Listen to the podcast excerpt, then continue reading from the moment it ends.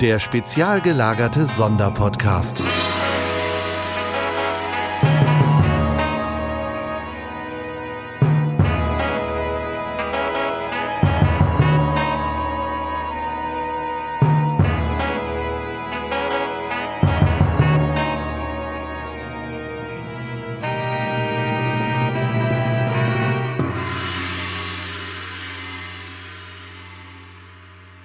Herzlich willkommen zum spezial gelagerten Adventskalender. Heute öffnen wir am 10. Dezember das zehnte Türchen und es ist gleichzeitig der zweite Advent. Äh, der Friedensnobelpreis wird verliehen und habe ich noch was vergessen?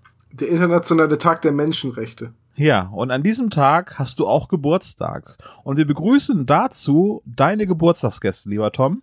Und zwar haben wir einmal dort die Ines. Hallo? Möchtest du Tom auch noch etwas Nettes sagen zum Geburtstag? Jetzt zwingen sie nicht. Ja. Das ist alles freiwillig hier.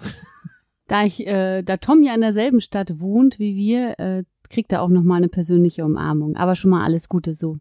Ah, danke schön. Und wir haben Christine da. Happy Birthday to you, Happy Birthday to you. Hallo Dank- zusammen. Dankeschön. Müssen wir eigentlich erklären, dass ihr beide euch quasi ein Mikrofon teilt und wir beide uns ein Mikrofon teilen? Na, wir teilen uns zwei Mikrofone hier. Ihr teilt euch zwei, aber ihr sitzt quasi im selben Raum. Genau, wir kuscheln trotzdem, ja. Und wir, wir machen das auch. Ja, es ist doch Weihnachtszeit, es ist besinnlich, wir haben hier ein paar Adventsspekulatius vor uns liegen. Und Sebastian hat keine Zeit. Sebastian, nee, der ähm, macht gerade die Kerzen an. Er braucht eine Weile für. Die, senk die hängen sehr hoch. In ganz Was mir- Bayern. Was mir da noch einfällt, ist, äh, Christine, du bist ja jetzt das zweite Mal im Podcast. Ja, das stimmt.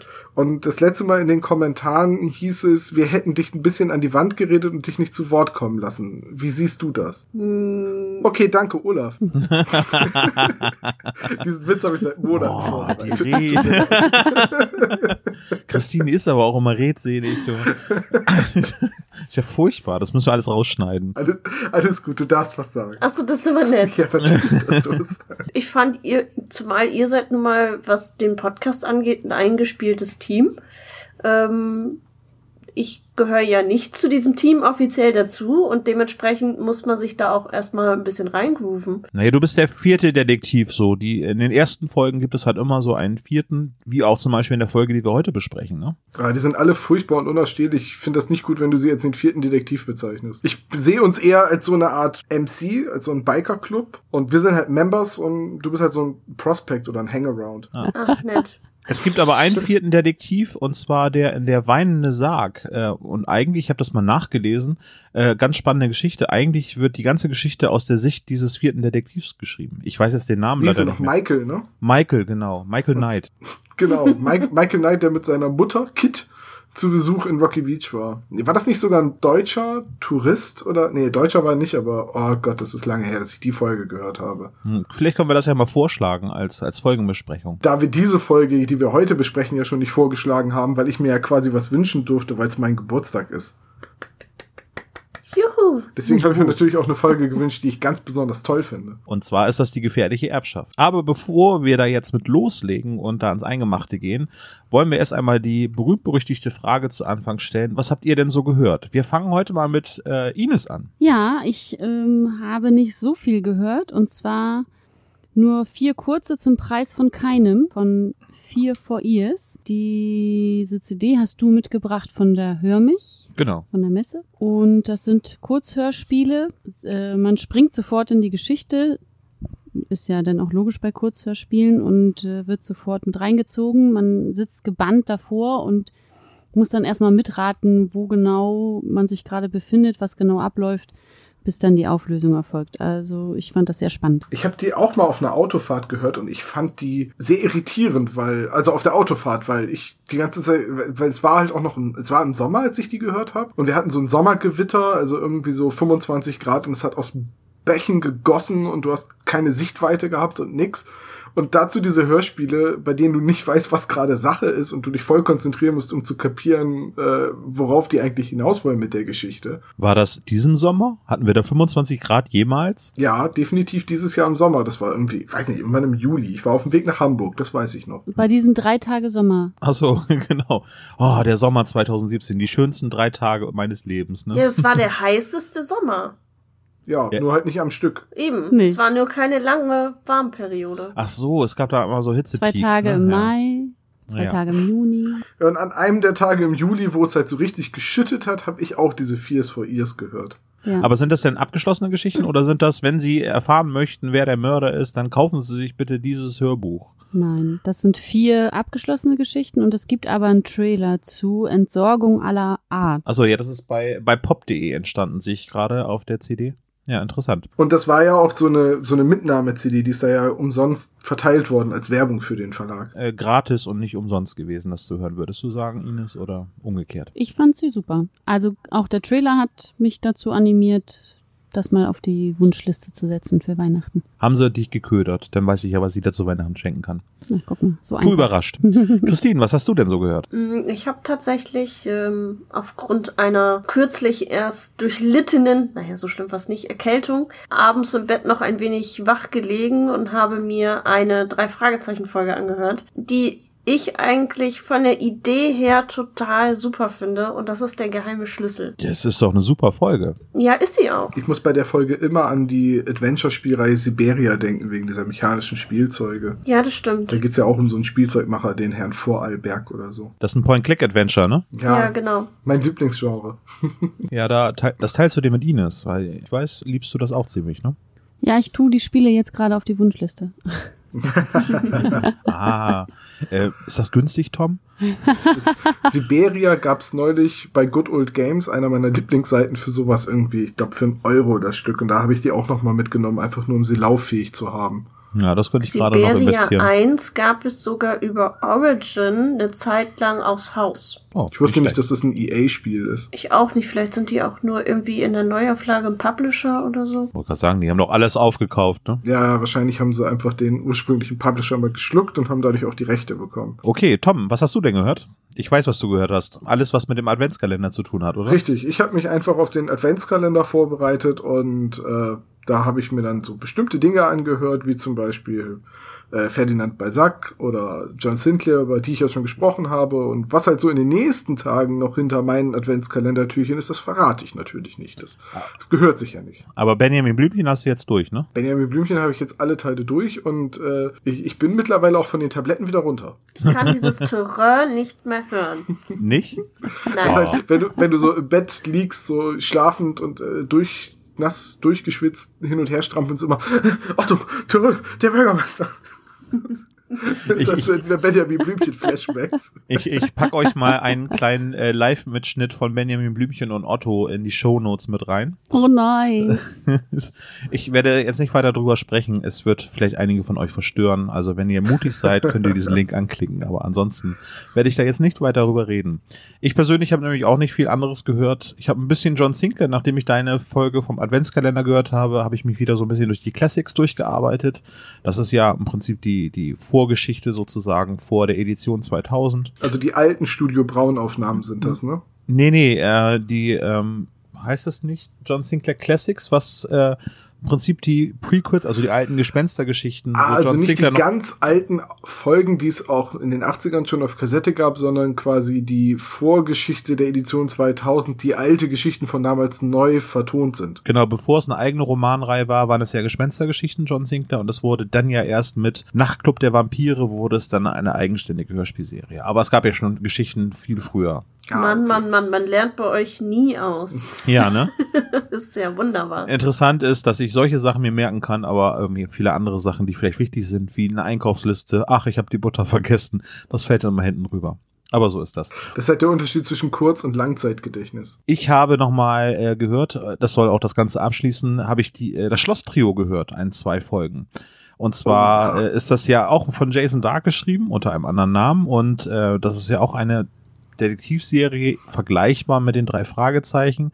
Ähm, mit John Sinclair ähnlichen Figuren, hatte ich ja schon mal erwähnt. Äh, Randy Ritter äh, und dann gibt es auch einen Chinesen, der sein bester Freund ist und äh, sein weiblicher Sidekick. John Sinclair, Suko und auch Jane Collins, wenn man das jetzt so übertragen mag. Aber ganz interessant dabei ist, dass äh, der Randy Ritter, äh, dass der gesprochen wird von Simon Jäger. Ich hatte den überhaupt nicht so. Äh, Simon Jäger, ja auch ein sehr toller Vorleser. Ähm, wer noch nicht den Chili-Contest äh, gehört hat, sei das sei dem wärmsten ans Herz gelegt. Aber äh, den habe ich überhaupt nicht so im Europakosmos gesehen. Obwohl das ein sehr toller Erzähler und Vorleser ist. Äh, aber auf jeden Fall, dann habe ich äh, erkannt in einer viel jüngeren Variante, so wie es heute mit Justus Jonas und Bob Andrews und Peter Shaw der Fall ist. Hast du denn die einzige Folge Schlosstrio, die ich wahrscheinlich jemals gehört habe, gehört? Falsche Fahrt mit 50ern oder wie die heißt? Nee, den nicht. Äh, der Mann mit der goldenen Maske und das erste, das, äh, oh, das Schwert, wie heißt denn das? Das Samurai-Schwert? Ich weiß es nicht mehr. Es ging auf jeden Fall einmal um eine goldene Maske und einmal ging es um das Schwert. Das ist ja fast wirklich wie bei John Sinclair. Ja, ne? Es fehlte noch die Dämonenpeitsche und, und der Stab des Buddha. Der Stab des Buddhas, genau. Und, und hier dieser Würfel des Unheils. Ja, und der, Oder ja. Ist das Buch des Unheils? Nee, okay. Würfel des Unheils ist schon richtig der der Mordliga irgendwann sehr große Vorteile verschafft hat. Ich muss ja ganz ehrlich sagen, und das habe ich ja auch schon in dem äh, Kalendertürchen gesagt, ich bin mit dem Wechsel zu Dietmar Wunder als Sprecher von John Sinclair nicht zufrieden. Ich mag Dietmar Wunder und das ist eine super Stimme und ich finde die auch ganz, ganz toll als Daniel Craig in den James Bond-Filmen und so weiter. Aber dieser Wechsel von, von zu John Sinclair, hm, der hat mir nicht gefallen. Aber es war schon die Königslösung, die sie da gewählt haben, ne? Ja, ja, vermutlich schon. Das ist wahrscheinlich nur, weil ich 100 Folgen lang die andere Stimme im Ohr hatte. Ja, aber also die Übergabe, dass es dann quasi ein, ein Event gab, nämlich eben das Ende, hieß ja Folge 100. Jetzt spoil mich nicht. nee, spoil mich wirklich nicht. Ich habe nicht alle 100 Folgen gehört, auch nicht als Vorbereitung für den Adventskalender. Bin irgendwo in Folge 70 oder so irgendwann mal stehen geblieben und wie bei den drei Fragezeichen ist da eine Lücke, die gefüllt werden muss. Ja, aber da ist dann ja der Umbruch, ne? Bei Folge 70 ist ja der Wechsel von Oliver Döring zu den neuen Autorenteam, die ja auch podcasten übrigens. Ja, dann beste Grüße an der Stelle. Ja, ich weiß nicht, ob sie uns hören, aber wenn sie uns hören, Jetzt schon. Grüße, wir, genau. wir haben über John Sinclair geredet, jetzt werden sie verlinkt und. äh, ja, von mir aus soll es das gewesen sein mit. Was habt ihr so gehört? Weil morgen reden wir ja wahrscheinlich schon wieder über Sachen, die wir gehört haben. Oder gemacht haben. Naja, ich weiß gerade gar nicht aus dem Kopf, wer morgen dran ist. Soll ich mal nachgucken? Ja, mach das mal. Ich, ich gucke jetzt nur nach, wer morgen im Adventskalender dran ist. Ich sag nicht womit. Äh, morgen ist der 11. Ah, Sebastian stellt was vor. Das wird bestimmt irgendwas Abgefahrenes mit Jan Tenner sein. Garantiert. Einfach mal in die Klischeekerbe rein. So. Wir mussten ihm ja ausreden, dass nicht jedes Adventskalendertürchen von ihm einfach eine andere TKKG oder Jan Tenner Folge ist. ist es nicht? Aber es steht überall Heike Dine Körting drauf. Nee, bei Jan Tenner nicht. Nee, das ist doch bestimmt noch HG Francis, oder? Der hat ja nur die ersten sechs Folgen, glaube ich, geschrieben. Danach wurde das ja übergeben und ich finde, danach wird Jan Tenner auch besser, weil das dann eine komplett komplexe, übergreifende Geschichte ist. Na, komplex habe ich jetzt nicht gesagt. Bitte streichen Sie. War das dann auch schon der Ersatz von Laura durch Tina? Nee, Tanja? Nee, da war ja schon Folge drei oder vier. Ja, die hat einen Unfall gehabt, die haben wir eingefroren. Mindestens also du darfst ein halt Jahr. einfach als Hörspielsprecher nicht zu viel Geld fordern. da wirst du ganz, ganz schnell ersetzt.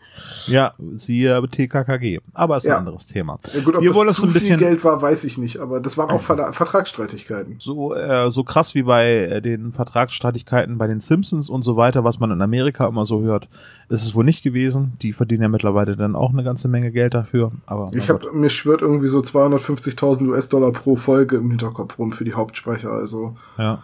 Jetzt musst du dir mal reinziehen. Eine Staffel hat 23 Folgen. 23 kannst du fast durch vier teilen. Das ist ungefähr acht. Also die machen fast acht Millionen Dollar. Das ist nicht schlecht, ne? Aber ich hätte auch die letzte Staffel Friends hätte ich auch mitgedreht. Also das, was Joey macht, hätte ich auch noch hinbekommen. Ich glaube, die haben nämlich eine Million pro Folge bekommen. 24 Folgen.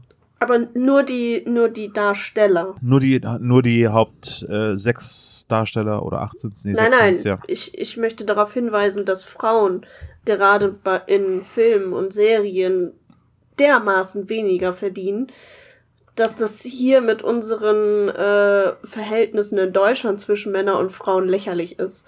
Ist das so? Ich habe keine ja. Zahlen bei Friends oder so im Kopf. Also ich weiß, dass weibliche Schauspieler in Hollywood weniger Geld verdienen als männliche. Ähm, aber ich kann mir schon vorstellen, dass. Aber ich dachte Friends immer, bei Serien das wäre das relativ gleich auf.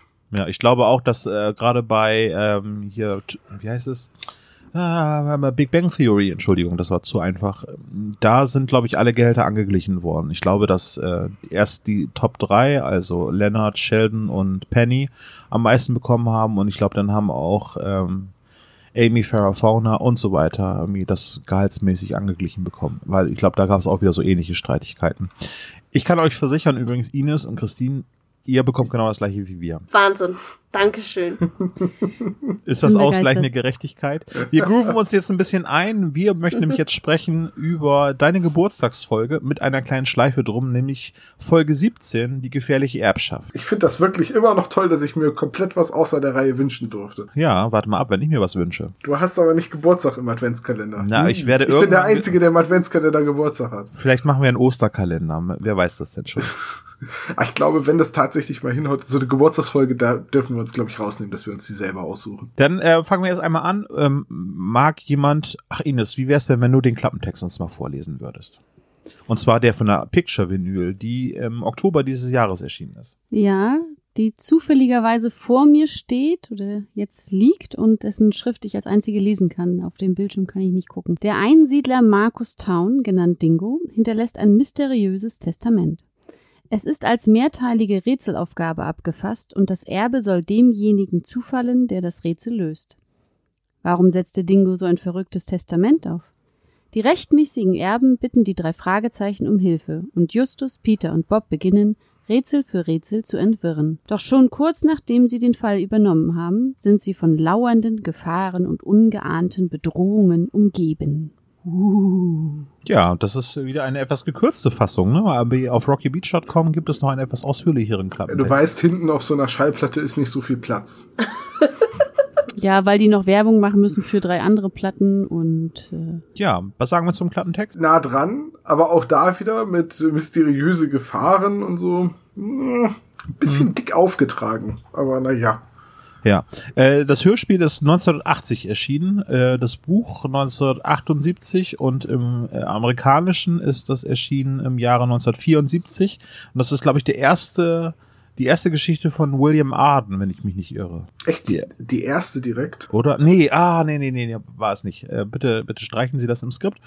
Ich Ähm. wollte doch sagen, Folge 12 müsste doch schon, also das zwölfte Buch muss doch schon von Arden sein. Ja, stimmt, der war der erste nach Robert Arthur, ne? Weil er auch ein persönlicher Freund ist und Arthur ihn quasi äh, mit so als Nachfolger und Co-Autoren äh, angesehen hat. Ja. Also auf rockybeach.com steht, dass der Teufelsberg, der tatsächlich ja erst zwei Folgen später ist, Ja. sein erstes Buch war. Dann Ja. glaube ich jetzt rockybeach.com einfach mal. Ja, ich glaube, die haben da ganz schön Ahnung von. Nicht so wie wir. Die, die recherchieren halt auch im Gegensatz zu uns.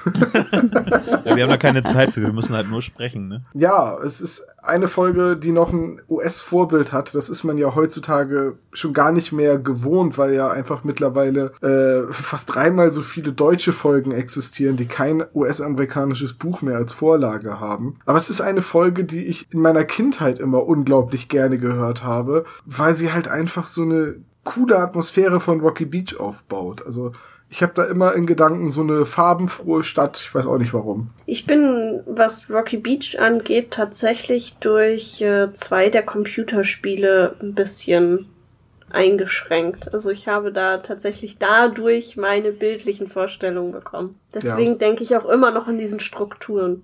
Ja, Rocky Beach hat ja so diese, dieses Stadtphänomen wie viele fiktive Städte aus verschiedenen Serien, so wie auch Springfield, um mal wieder eine Simpsons-Referenz zu machen. Aber äh, es folgt ja einfach keinem festen Stadtplan. Und manche, manche Dinge wandern ja einfach auch, weil unterschiedliche Autoren dran rumschreiben. Zum Beispiel gibt es ja auch bei den Simpsons die Folge, wo Homer irgendwie anderthalb Stunden oder so im Stau steht auf dem Weg zur Arbeit und dann einen Parkplatz am hintersten Ende des Parkplatzes vom Kraftwerk findet. Und beim Aussteigen sieht man durch einen Maschendrahtzaun seinen Garten, wo Bart und Marge stehen und ihm zuwinken. stimmt. So, Mhm. und ne, das, das Atomkraftwerk ist aber, wenn man so allein sich das Opening anguckt, ewig weit weg vom Haus der Simpsons. Also das ist nur wieder zu Gag, äh, zu Gag-Zwecken quasi der Stadtplan geändert. Und das ist ja bei Rocky Beach genauso. Die Autoren haben sich ja alles eingebaut, äh, was sie brauchten und deswegen gibt es ständig neue Pizzerien und Eisdielen. Ja, ja, natürlich. Es gibt halt keinen Lageplan oder so etwas, an dem sich die Autoren zu halten haben. Und ich glaube, das liegt damit zusammen, weil das halt so ein gewachsenes Werk ist. Ne? Du hast halt Robert Arthur als ursprünglichen Autoren und dann kam Arden und dann kamen die ganzen anderen, äh, dann kam M.V. Carey und G.H. Stone und ihr Ehemann und äh, diese ganzen amerikanischen Autoren, die da alle in die Rolle mehr oder minder reingewachsen sind und die deutschen Autoren, gerade auch die neueren, ja auch. Und dadurch ist es einfach so gewachsen. Ich glaube, wenn, wenn von heute von vornherein so, eine, so ein Ding geplant wird mit einem mehrköpfigen Autorenteam, dann wird halt direkt erstmal ein Stadtplan gemacht und alles wird geklärt und es ist auch klar, welche Haarfarbe die Charaktere haben und wie die aussehen und, und so weiter. Ne? Es gibt eine passieren halt- Autorensitzung halt, ne? Genau. Ich muss dabei an den Film Dark City denken, wo ja je, jede Nacht äh, die Stadt neu gemacht wird, also die Straßen sich neu bilden, die Häuser wachsen oder kleiner werden und die Leute andere Persönlichkeiten bekommen etc. Ja, ein sehr dynamisches Stadtbild. Also Ja. wenn man das chronologisch gehört hätte, die Folgen, also das hatte ich ja, das hatte glaube ich niemand früher gemacht. Man hat einfach alle Kassetten durchgedudelt als Kind, die eben da waren. Ich finde, hier in dieser Folge äh, wächst Rocky Beach äh, so ein bisschen über sich hinaus, was so an, an Möglichkeiten in der Stadt existieren. Wobei ich mir gar nicht sicher bin, ist überhaupt geklärt, dass das Ganze überhaupt in Rocky Beach spielt, weil ich glaube, es wird nicht namentlich erwähnt, dass äh, Dingo in Rocky Beach gelebt. Ich habe das auch jahrelang gedacht, dass die Folge nicht in Rocky Beach spielt, aber jetzt in der Vorbereitung von dem, was ich gehört habe, es gibt einfach kein einziges Indiz dafür, dass die Folge nicht nicht in Rocky Beach spielt. Und deswegen gehe ich schwer davon aus, dass sie eben in Rocky Beach angesiedelt ist und dass Hm. es Markus Town ein Einsiedler in Rocky Beach oder in der Nähe von Rocky Er Beach ist war. zumindest in Rocky Beach gestorben. Gut. Das spricht auch schon dafür. Ja. Ah, das ne? stimmt. Also, ne, ich habe auch immer gedacht, ja, das spielt. Ich dachte immer, das wäre in Venice. Aber in Venice ist Folge 37 der heimliche Hehler. Ja. Ja, das ist erst in 20 Folgen. Ja. Die, die spielt ja tatsächlich nicht in Rocky Beach.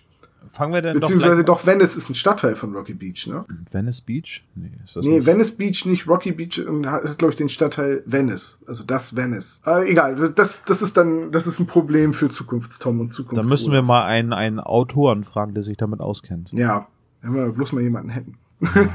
Da gibt's ja echt niemanden, ne? Nee, überhaupt Äh, nicht. aber wo spielt denn die erste Szene? Also die Szene fängt da sehr interessant an, äh, nämlich äh, Bob ist damit beschäftigt, das Protokoll zu schreiben. Äh, wo schreibt er das? Zu Hause? Ja, in seinem Zimmer. Muss ja. In seinem Auf einer Schreibmaschine. das ist sehr schön, oder? Das ist unglaublich schön. Das ist so ein herrlicher Anachronismus. Die drei Fragezeichen, heutzutage läuft da alles über E-Mail und Computer und sie haben Smartphones und in der Folge hörst du noch tak, tak, tak, tak, bling, tak, tak. Wunderbar. Sehr schön. Und ich glaube, das ist der erste Auftritt von Mr. Andrews in den Hörspielen, oder? Ist das tatsächlich der erste? Na, wenn man das in der chronologischen Reihenfolge, ich überlege mal gerade, Super Papagei nicht, Phantomsee nicht, Karpatenhund nicht, Schwarze Katze, nee, ähm, Fluch des Rubins auch nicht, Sprechende Totenkopf, Unheimliche Drache Ja, das nicht. könnte tatsächlich der erste Auftritt sein. War der rasende Löwe? Das ist Folge 15, ja, nee, da Ja. Äh, sind sie nur auf, äh, sind sie schon da. Nee, also ist der erste Auftritt und äh, er ist quasi der äh, Tippgeber für, für den neuen Fall der drei Fragezeichen. Nämlich er erzählt von der, von dem Vermächtnis von dem Dingo. Markus Town. Richtig, weil das in der Zeitung steht. Genau. In Und er der, arbeitet ja für die Zeit. in der Los Angeles Post wird es höchstwahrscheinlich stehen. Oder Rocky Beach Darf- Today. Darf ich an der Stelle einmal anmerken, dass äh, unter der Sprecherliste, die wir recherchiert haben, dass da Mr. Andrews gar nicht drin auftaucht? Ja, das stimmt. Das fällt fällt mir nur gerade mal so auf. Zu wenig Worte. Ja, Hm. Das ist ein starkes Stück. ja, starkes Stück. Ich, ich muss aber sagen, äh, dass ich das total toll finde, dass Mr. Andrews auftaucht. Und ich habe angefangen, das Buch zu lesen, Die gefährliche Erbschaft. Und deswegen weiß ich auch, dass Bob blond ist. Und Sommersprossen hat? Sommersprossen stand da nicht, aber ich glaube, das ist die einzige Quelle, die mir jetzt spontan einfällt, wo mal erwähnt wird, dass Bob blond ist. Ich dachte immer, Bob hätte braune Haare in den Hörspielen. Ja. Also im Hörspiel wird es auch nicht erwähnt, da ist das ja auch vollkommen egal, da musst du ja nur die Stimme hören. Ja, äh, da werden ja selten Leute en Detail beschrieben, also äh, so eine richtig ausführliche Gesichtsbeschreibung kriegt man ja für keinen Charakter. Ja. Ist ja außer in den Comics halt, ne? Das ist es. Ja, oder eben in den Videospielen, aber den, von den Videospielen, da hat man ja leider nicht mal die Originalsprecher gehabt. Ja. Da war ich sehr enttäuscht von. Aber Damals. und die drei Fragezeichen Kids, die haben das natürlich alles. Aber das ist ja nicht unser Da Tipp. ist übrigens keiner blond. Warte, ich habe hier eine drei Fragezeichen Kids rumliegen, die kriegt nämlich noch meine Nichte. Äh, und warte. Welches? Oh doch, da ist Bob blond. Ups. Wenn das Bob ist mit der Brille. Ja. Ist Ja. Bob jetzt der kleine Dicke oder der große mit der Brille? Äh. War eine Scherzfrage. Achso. Äh, ich habe hier Folge 32 die Gruselfalle liegen. oh. Die, fehl, die fehlt ihr noch. Ja, also auf jeden Fall, ähm, Bobs Vater gibt den Hinweis und äh, Bob rennt damit danach sofort zur Zentrale und die sprechen dann über dieses Rätsel. Und dann entschließen sie sich, weil in dem Rätsel, was vorgelesen wird, möchten wir jetzt das Rätsel erwähnen oder wollen wir da später nochmal im Einzelnen drauf eingehen? Wie wollen wir da verfahren? entweder müssen wir das Rätsel komplett besprechen und dann später oder wir müssen es auszugsweise ansprechen und dann jetzt. Also ich finde ja, auf den Rätseltext kann man auch noch später eingehen. Ja, dann lass uns das tun. Ja, auf jeden Fall kriegen sie einen Rätseltext. Das ist wieder mal eine Folge mit einem sehr langen, sehr ausführlichen Rätseltext. Das dritte große Rätsel, ne, würde ich sagen. Also Super Papagei war das erste große Rätsel, zweite war der seltsame Wecker und jetzt ist das das dritte Großrätsel. Was war denn mit äh, dem mit dem Rätsel aus äh, August. Phantomsee? Ja. Oder August August, August, genau, aus dem August. Fluch des Rubins. Ja. Ah, die fand ich aber nicht so episch wie, wie, wie diese anderen. Ja, die, die sind nicht so groß, aber gab es nicht im Zauberspiegel auch so ein Rätsel? Ach nee, das war nur, dass jemand durch den Spiegel gehen kann. Genau. Also von, von, dass die ganze Folge durch dieses Rätsel oder diese Schnitzeljagd sozusagen bestimmt ist, das fand ich beim Phantomsee und auch beim Fluch des Rubins nicht so. Ah, wobei, Doch. ja, Fluch, ja. Fluch des okay. Rubins schon. Dann ist es das fünfte Rätsel. Ähm, ich, ich, ich weiß nicht, ich, ich fand dieses Rätsel, ja gut, da müssen wir drüber reden, wenn, wenn wir auf das Rätsel eingehen. Ich mag ja diese komplexeren Rätsel immer total gerne, wenn die sehr gut funktionieren. Ich finde zum Beispiel, der, der Superpapagei ist halt ein Beispiel für ein extrem gut funktionierendes Rätsel, weil es, man muss erstmal den richtigen Ort finden und dann geht es an diesem Ort weiter und du kannst das Rätsel eigentlich nur lösen, wenn du diesen Ort gefunden hast. Genau. Bei diesem Rätsel hier bin ich der Meinung, aber da komme ich später noch zu, dass man eigentlich den Großteil der Hinweise nicht braucht und offenbar, und offenbar braucht man ihn auch von der Erzählstruktur der Folge her nicht, weil halt so viele Leute das vor den drei Fragezeichen durchschauen. Wie gesagt, dazu später. Äh, aber per se mag ich diese Folgen, wo ein wirklich gutes Rätsel drin vorkommt, immer lieber als eine Folge, wo nur mit der Doppeldeutigkeit eines einzelnen Wortes gespielt wird. Du meinst äh, Todesflug, oder? Ich Ja, mein ja. Todesflug, ja. Die sieben Todesflüge. Flüche meinst du? Die sieben Todesflüche. Äh, Gib denen keine Ideen. Am Ende kombinieren die die beiden Plots noch. Naja, aber sie werden auf jeden Fall auf eine Spur gebracht und äh, wer hätte gedacht, dass der alte Mann noch so viel Geld äh, in sich hätte. Der Würfel muss jetzt rollen, sechs oben, eins unten. Zum Testamentsvollstrecker ernenne ich John Dillon, der mich schätzt, Silk and Waters, die Geld und Gut schätzen, Alfred Hitchcock, der das Geheimnis schätzt. Und Übrigens auch sehr schön im Englischen. Äh, John Dillon, who likes me. Sink and Waters, who like money. er ist da viel mehr auf den Punkt. ja, Weil ich dachte tatsächlich immer, bis ich jetzt das englische Rätsel gelesen habe, wegen dem Schätzen, dass die dafür zuständig sind, den Wert seines Eigentums wirklich zu schätzen. ja. Ja, aber mit dem englischen Wort like ist natürlich klar, was gemeint ist. Die sind geldgeil. ist nochmal ein schöner Seitenhieb auf seine eigene Anwaltskanzlei. Ja, und genau, aber dann kommt eine wunderschöne Szene, weil die drei Fragezeichen rufen, schalten den Verstärker ein und äh, rufen bei Alfred Hitchcock an. Das passiert ja auch nicht so häufig. Hitchcock. das ist so toll. Ich, ich liebe Peter Passetti. Ich mochte ihn als Erzähler, aber in den Folgen, wo er wirklich noch als Hitchcock auftritt, brilliert er einfach. Das darf doch wohl nicht wahr sein. Kuckuck. Verdammt nochmal, ihr Lausejungen. Ich kannte den verrückten Hund ja kaum. Aber sehr schön, ne, dass er dann auch Dingo und also dass diese Bezeichnung der verrückte Hund äh, sehr doppeldeutig eingefügt. Wunderbar. Also ich liebe das auch. Ich krieg eigentlich richtig eine Gänsehaut, Peter Bassetti als Alfred Hitchcock so in, in natürlich Sprech zu hören und nicht als Erzähler. Aber im Prinzip ist Hitchcock auch wieder ein Anachronismus, genau wie die Schreibmaschine. Ja, Also Hitchcock, wann ist Hitchcock gestorben? 1990, ne? nee, in der Mitte der 80er, soweit ich das weiß. Mitte der 80er sogar schon. Naja, aber das, also als die Folge rauskam als Hörspiel, lebte er noch. Aber ich meine, äh, bis auf dass ich als Kind immer dachte, die drei Fragezeichen-Bücher wären von Alfred Hitchcock geschrieben worden, weil er halt immer auf den Büchern drauf war, äh, habe ich Hitchcock eigentlich irgendwie ignoriert und ich dachte immer, der wäre quasi kontemporär. Hm. Ich möchte ergänzen, ihr liegt beide falsch. Der ist 1980. 1980 gestich- gestorben. 1980 sogar schon, nicht 1990, 1980, ne? Ja. Na gut, also dass Hitchcock ähm, noch als handelnde Person vorkommt in den alten Folgen, ist halt heutzutage, wo man davon ausgeht, dass die Folgen jenseits der Jahrtausendwende spielen. Also ich finde, das sind immer so die Sachen, wo man halt doch merkt, dass der Zahn der Zeit an den drei Fragezeichen nicht spurlos vorübergegangen ist. Aber das Es ist sind auch halt okay. immer Werke ihrer, ja, ja, klar, aber es sind halt immer Werke ihrer Zeit, diese Folgen. Ja, aber ich, ähm, trotz des Anachronismus funktioniert es ja heute wirklich ziemlich gut. Auch die Schreibmaschine stört ja nicht. Und dass Hitchcock da denn ist, stört ja auch nicht wirklich. Aber stört euch denn, euch drei, äh, ich fasse das ganz bewusst soweit, stört euch denn überhaupt nicht, dass ähm, in den heutigen Folgen halt so viele Dinge von früher gar nicht mehr erwähnt werden? Also äh, das halt der, der technische Fortschritt ist klar, dass man jetzt von Speicherkarten und USB-Sticks redet, aber dass halt so auf alte Fälle und auf Hitchcock und so weiter einfach gar nicht mehr eingegangen wird. Naja, es wird ja immer nur noch als Anspielung verwendet, ne? So. Ja, aber als Fanservice-Anspielung, Ja. nicht als wir reden da wirklich drüber. Ja, also es stimmt. wurde tatsächlich, also eine Sache fällt mir direkt ähm, ein, das wäre die äh, Telefonlawine. Ich weiß nicht mehr, in welcher Folge, doch ich weiß wieder, welche Folge das war, ich weiß nur nicht, wie sie heißt.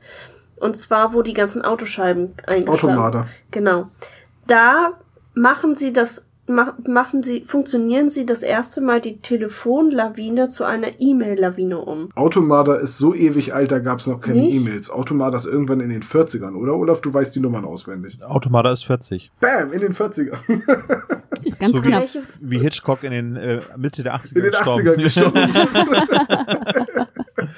aber welche Folge, ich weiß da nicht mehr, welche Folge Es es war, gibt aber eine Folge, wo sie eine E-Mail-Lawine machen und in dem Spam-Ordner von halb Kalifornien landen, ja. Äh, aber ich weiß, was du meinst. Es wird da, modernisiert. Genau, Ja. aber da wird es halt auch begründet, weil, weil sie sagen, wir sind nicht die ganze Zeit hier, wir können nicht die ganze Zeit, oder das lohnt jetzt nicht hier auf, auf Telefonate zu warten, äh, sondern wir, wir warten dann auf die E-Mails. Ines, wie siehst du das denn mit den Anachronismen? Also ich muss ja mal sagen, und äh, deswegen bin ich auch immer etwas kritisch gegenüber dem, eurem Podcast, mich stört das alles gar nicht. Ich höre die Geschichte so, wie sie ist, ich hinterfrage nicht und ich habe Olaf eine Woche lang beschimpft, als er mir gesagt hat, dass Skinny Norris und äh, Morton derselbe Sprecher ist. Sowas fällt mir einfach nicht auf. Und wenn Olaf dann irgendwann, wenn wir einen Film gucken und der sagt, mich anguckt, na, na, na, mit so, ne? Und dann weiß ich schon, ich müsste jetzt irgendwas erkennen oder hören.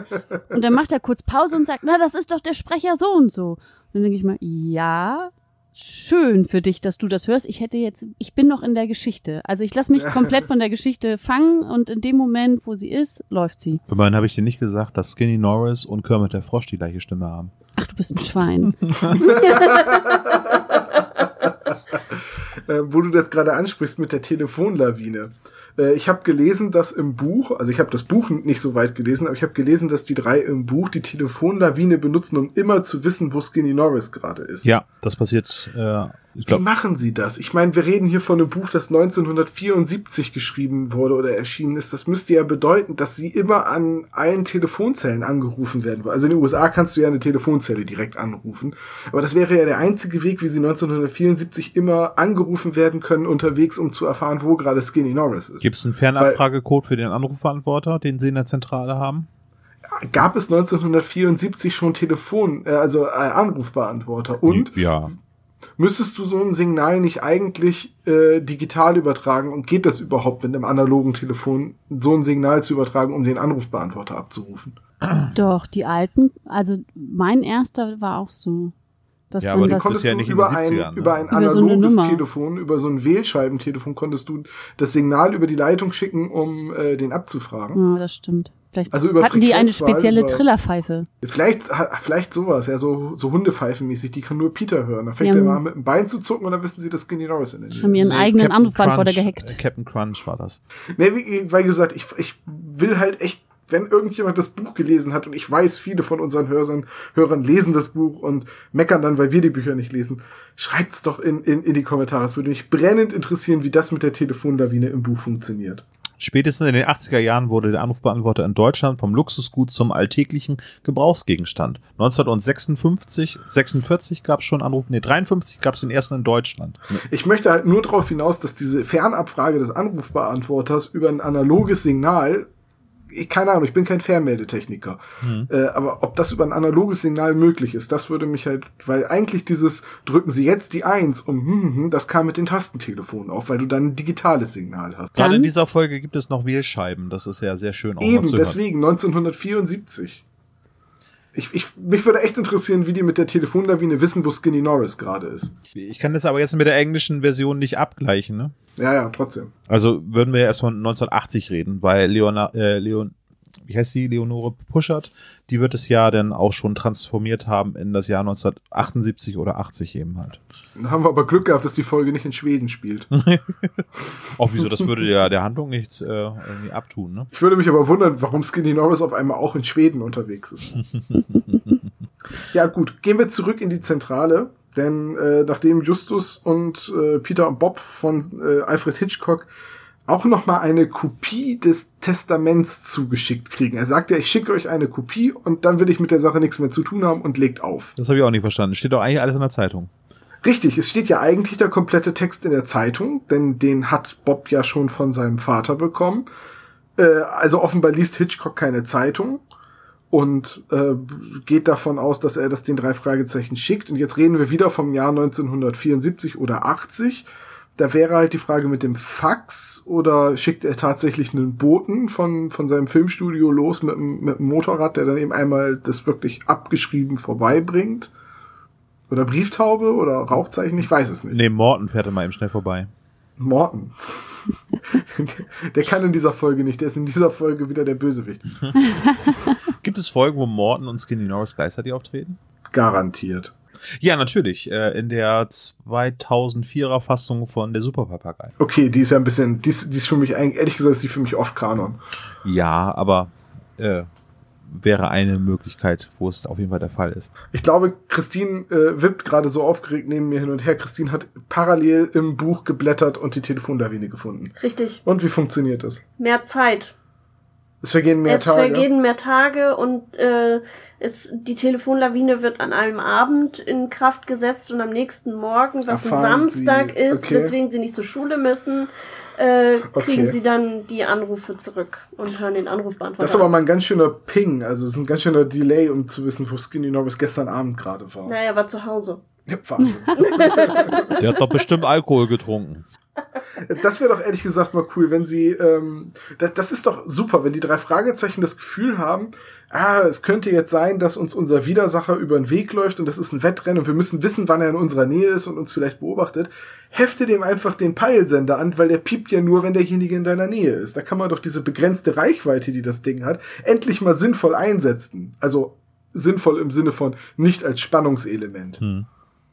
Und, oder es wäre auch ein Spannungselement. Es wäre doch total cool, wenn es auf einmal im Hintergrund anfängt zu pingen und äh, der Hörer hat es schon kapiert, bevor die drei Fragezeichen es kapieren. Mhm. Ja. Ja. Weißt du, Glaube- wie, wie diese, wie diese Echolot-Geräte aus den Alien-Filmen. Aber das funktioniert ja nicht, weil immer in Serien und Filmen angeheftete äh, Sender ein Kästchen sind, die rot blinken. Da ist eine rote Leuchte drauf. Ulkigerweise. Und oft piepen die sogar noch. Das habe ich, also piepen an sich, das habe ich auch noch nicht verstanden, warum Leute das machen. Der Peilsender, der Peilsender wird ja zuerst so richtig stark eingesetzt in der Folge davor, ne? Also der Zauberspiegel. Ja, aber es gibt es nicht auch irgendeine Folge, wo sie den Skinny Norris anhängen und er fährt dann nach Hause? War das nicht die rätselhaften Bilder, Folge 9 schon? Ja, da wollten sie das, das hat aber nicht geklappt. Da sind sie doch äh, im Kofferraum entführt worden und dann folgen die doch nicht Skinny Norris, sondern die folgen dem Dem De Groot. die Groot. Ja, aber das, das ist doch Folge 9 schon. Ja, ist richtig, stimmt. Ja, ja, ja, Ja. ihr habt recht. Stimmt. Wo, Bei wo Olaf, heute wische ich dir aber ganz schön eins aus. ja, ich weiß auch nicht. Ich bin heute nicht in Form, ne? Aber nee, das ist dein Muss- Geburtstag, das Ich ist wollte ein gerade sagen, Geschenk. Geburtstag Das ist mein, mein Geburtstagsbonus. Hast du, mein hast du diese. Schleife nicht gesehen, gerade für diese Steilvorlage? Ja, gut. Äh, jedenfalls, ähm, das mit der Telefonlawine, okay, mehr Zeit ist natürlich eine Erklärung dafür, warum sie sie dafür benutzen. Aber so richtig überzeugt mich der Einsatz jetzt auch nicht. Übrigens, Skinny Norris war gestern zu Hause. Danke. Dafür brauchst du keine Telefonlawine, dafür brauchst du nur den Nachbarn. Ja, das stimmt. Oder eben einmal selber vorbeifahren, denn immerhin wissen die drei Fragezeichen, wo Skinny Norris wohnt. Ja, das stimmt. Äh, noch haben sie aber gar keinen Auftrag übrigens, ne, um wieder zum nächsten, Genau, zur nächsten genau, Szene zu kommen. Und jetzt jetzt. kommt die abstruseste Szene der ganzen Folge. Und ich finde, le- leider ist, ich würde das jetzt einfach mal schon vorwegnehmen, ich finde es die schlechteste Szene in, der, in dem ganzen Hörspiel. Ja, ist es auch. Ja. Es ist so, dass die Familie Town, also die Angehörigen von, von Dingo zur Zentrale kommen und von Ju, also Justus und Jonas, Justus Jonas und die anderen beiden beauftragen wollen, auf Empfehlung von Alfred Hitchcock. Und dann tauchen sie auf und dann ist da auf einmal ein Junge und den greift Justus sich und sagt, was machst du denn hier? Und ja, warum ist es denn außergewöhnlich, dass da ein Junge auf dem Schrottplatz ist? Und obwohl die Familie ja auf dem Weg ist zu den drei Fragezeichen und sie anheuern will, ist der erste Satz, Billy, komm, du musst jetzt nach Hause. Und der nächste Satz ist, hallo, ich bin Nelly Town, mein Mann lebt nicht mehr. Ja, das ist so das reißt mich jedes Mal komplett raus, dieses Hallo, Ja. ich bin Nelly Town, mein Mann lebt nicht mehr, weil das so aus dem Nichts kommt. Ja, aber auch genau das kann ich dir wieder mit dem Buch erklären. Ich weiß, du hast es mir vorhin gesagt. Erklär's Aber im, im Hörspiel ist es sehr ärgerlich, muss ich sagen. Wenn man das zum Einschlafen hört, dann lässt man sich ja so einnullen, weil es ja eine sehr schöne Folge ist, weil man das, also sehr bildliche Folge, finde ich. Und äh, dann kommt diese Tante dazwischen und ich schon kurz davor, wenn man, wenn man weiß, okay, jetzt kommt der Schrottplatz, da bin ich schon ärgerlich, dann bin ich schon wütend, bin wieder wach, warte darauf, dass sie ihren doofen Satz sagt und dann kann ich wieder zur Ruhe kommen und einschlafen. Ich hatte da diesen Forrest Gump Flashback, wo der Schulleiter zu äh, der Mutter sagt, gibt es einen Mr. Gump? Der ist im Urlaub. Nee, eigentlich ist das so wie so eine Twitter-Kurzgeschichte, so wie ähm, Justus Eltern sind doch nicht tot. Doch. Doch. Im Prinzip ist das so die Charakterbeschreibung Ja. von Mrs. Town irgendwie. Hallo, ich bin der Lee Town, mein Mann lebt nicht mehr. Aber die Charakterbeschreibung, au, mein Mann lebt nicht mehr und das ist mein Verlobter und unser Anwalt. Was ist das für ein Charakter? Die haben sich richtig Zeit gelassen. Ne? Wie alt ist Billy denn? Ungefähr um die zehn, oder? Na, acht vielleicht, ne? Oder weißt ja, du das? mu er, muss ja, er muss ja jünger sein als die drei Fragezeichen und es wird ja immer angenommen, dass die drei in den ersten Folgen so 14 waren und dann so 10 bis 12-Jährige als äh, mit den Beinamen Kinder bedacht haben und bedacht wurden. Also muss Billy so 10, 11 Jahre alt sein. nicht, viel älter als acht. Laut Buch. Laut Buch ist er nicht älter als acht. ja, das Ja, macht das Sinn. würde erklären, warum sie so einen jungen Sprecher oder so einen jungen klingenden Sprecher im Hörspiel genommen haben. Ja, macht er aber gut, finde ich. Ja, das ist deine Meinung. Aber jetzt erklär doch mal, wo, woher dieser Satz, ich bin Nelly Town, mein Mann lebt nicht mehr, stammt. Ja, also ich fange sogar noch ein bisschen früher an. Oh nein.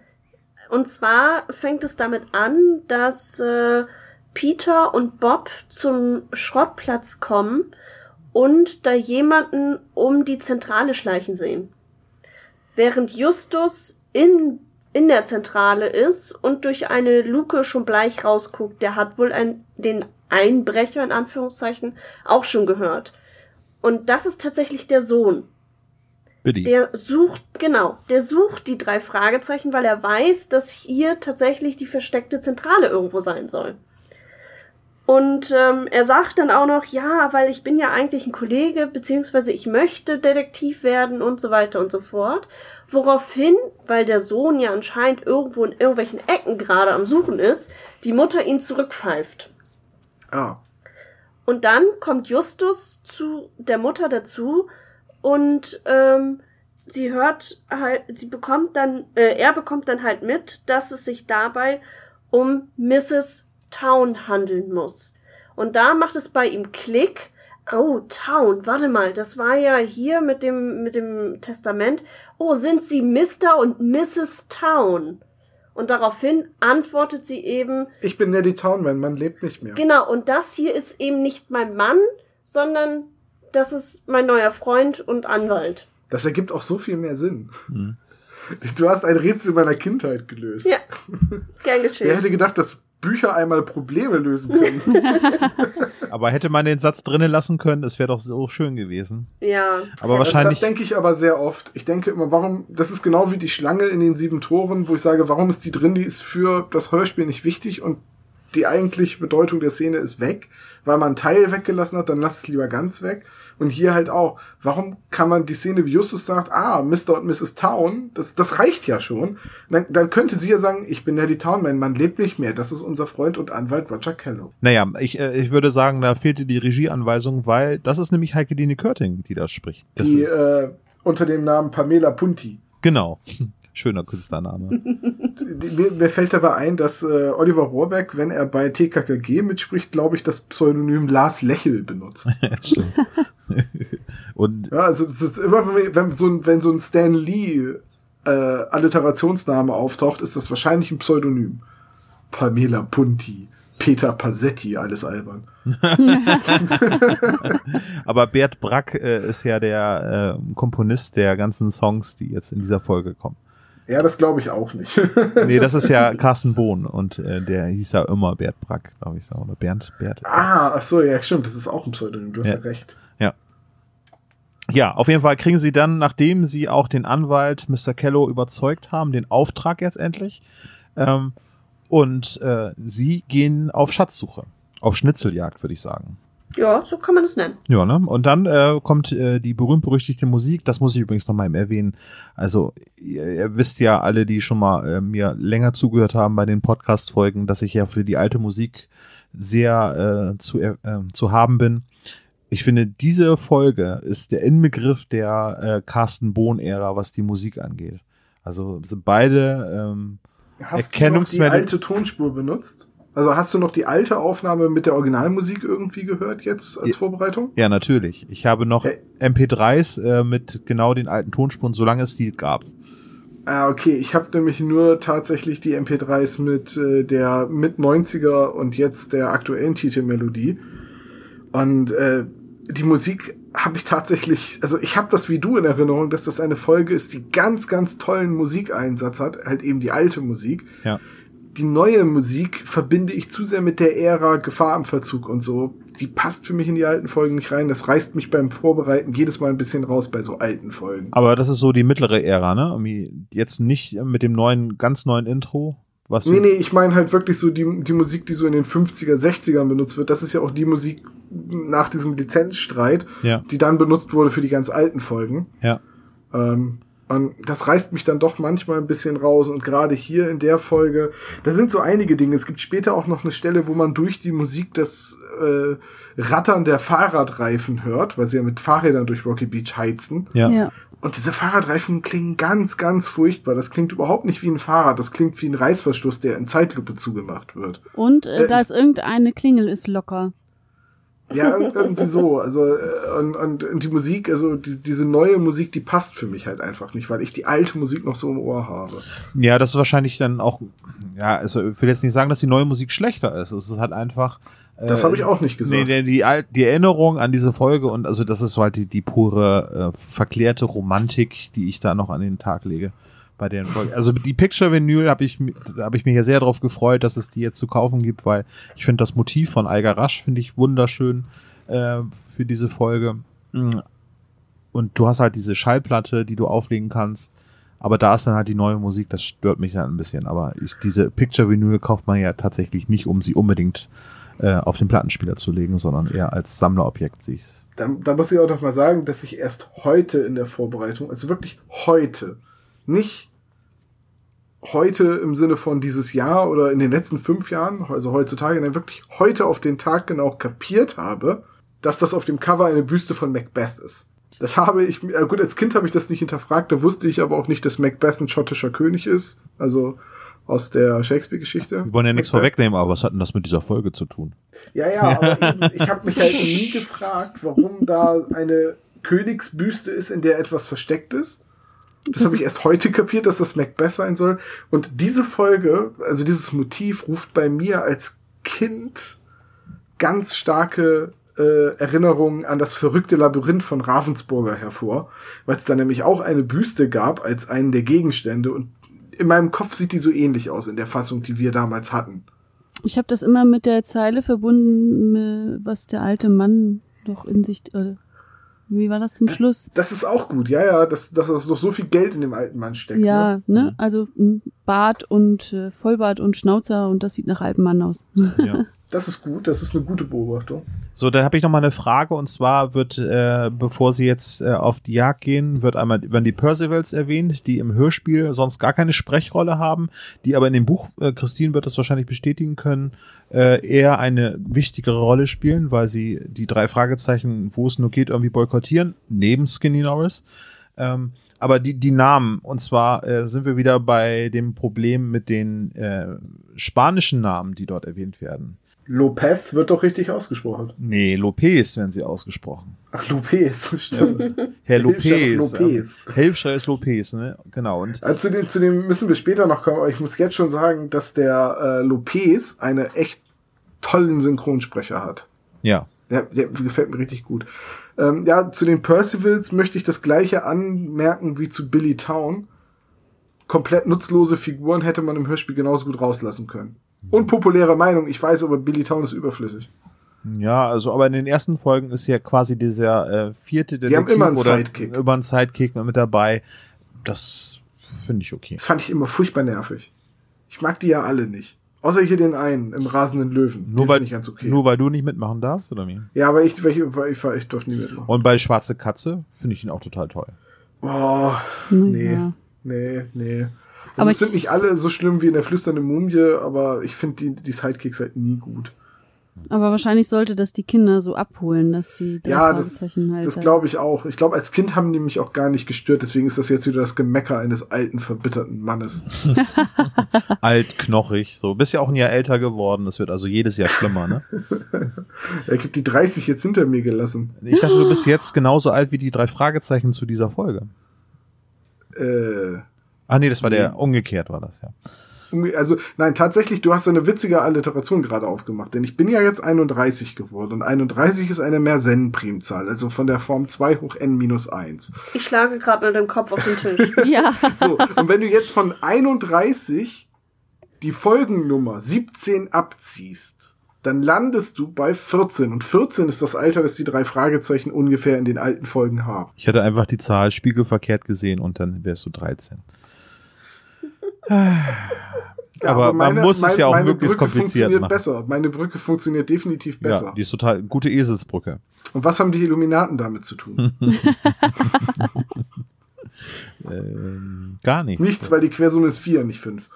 Richtig. Nächstes Jahr. Ja, also die Schnitzeljagd beginnt. Äh, ich glaube, wir brauchen jetzt nicht jede einzelne Szene durchgehen. Das Rätsel wird natürlich durchgegangen. Äh, interessant ist, die fangen beim Haus äh, von Markus Town an.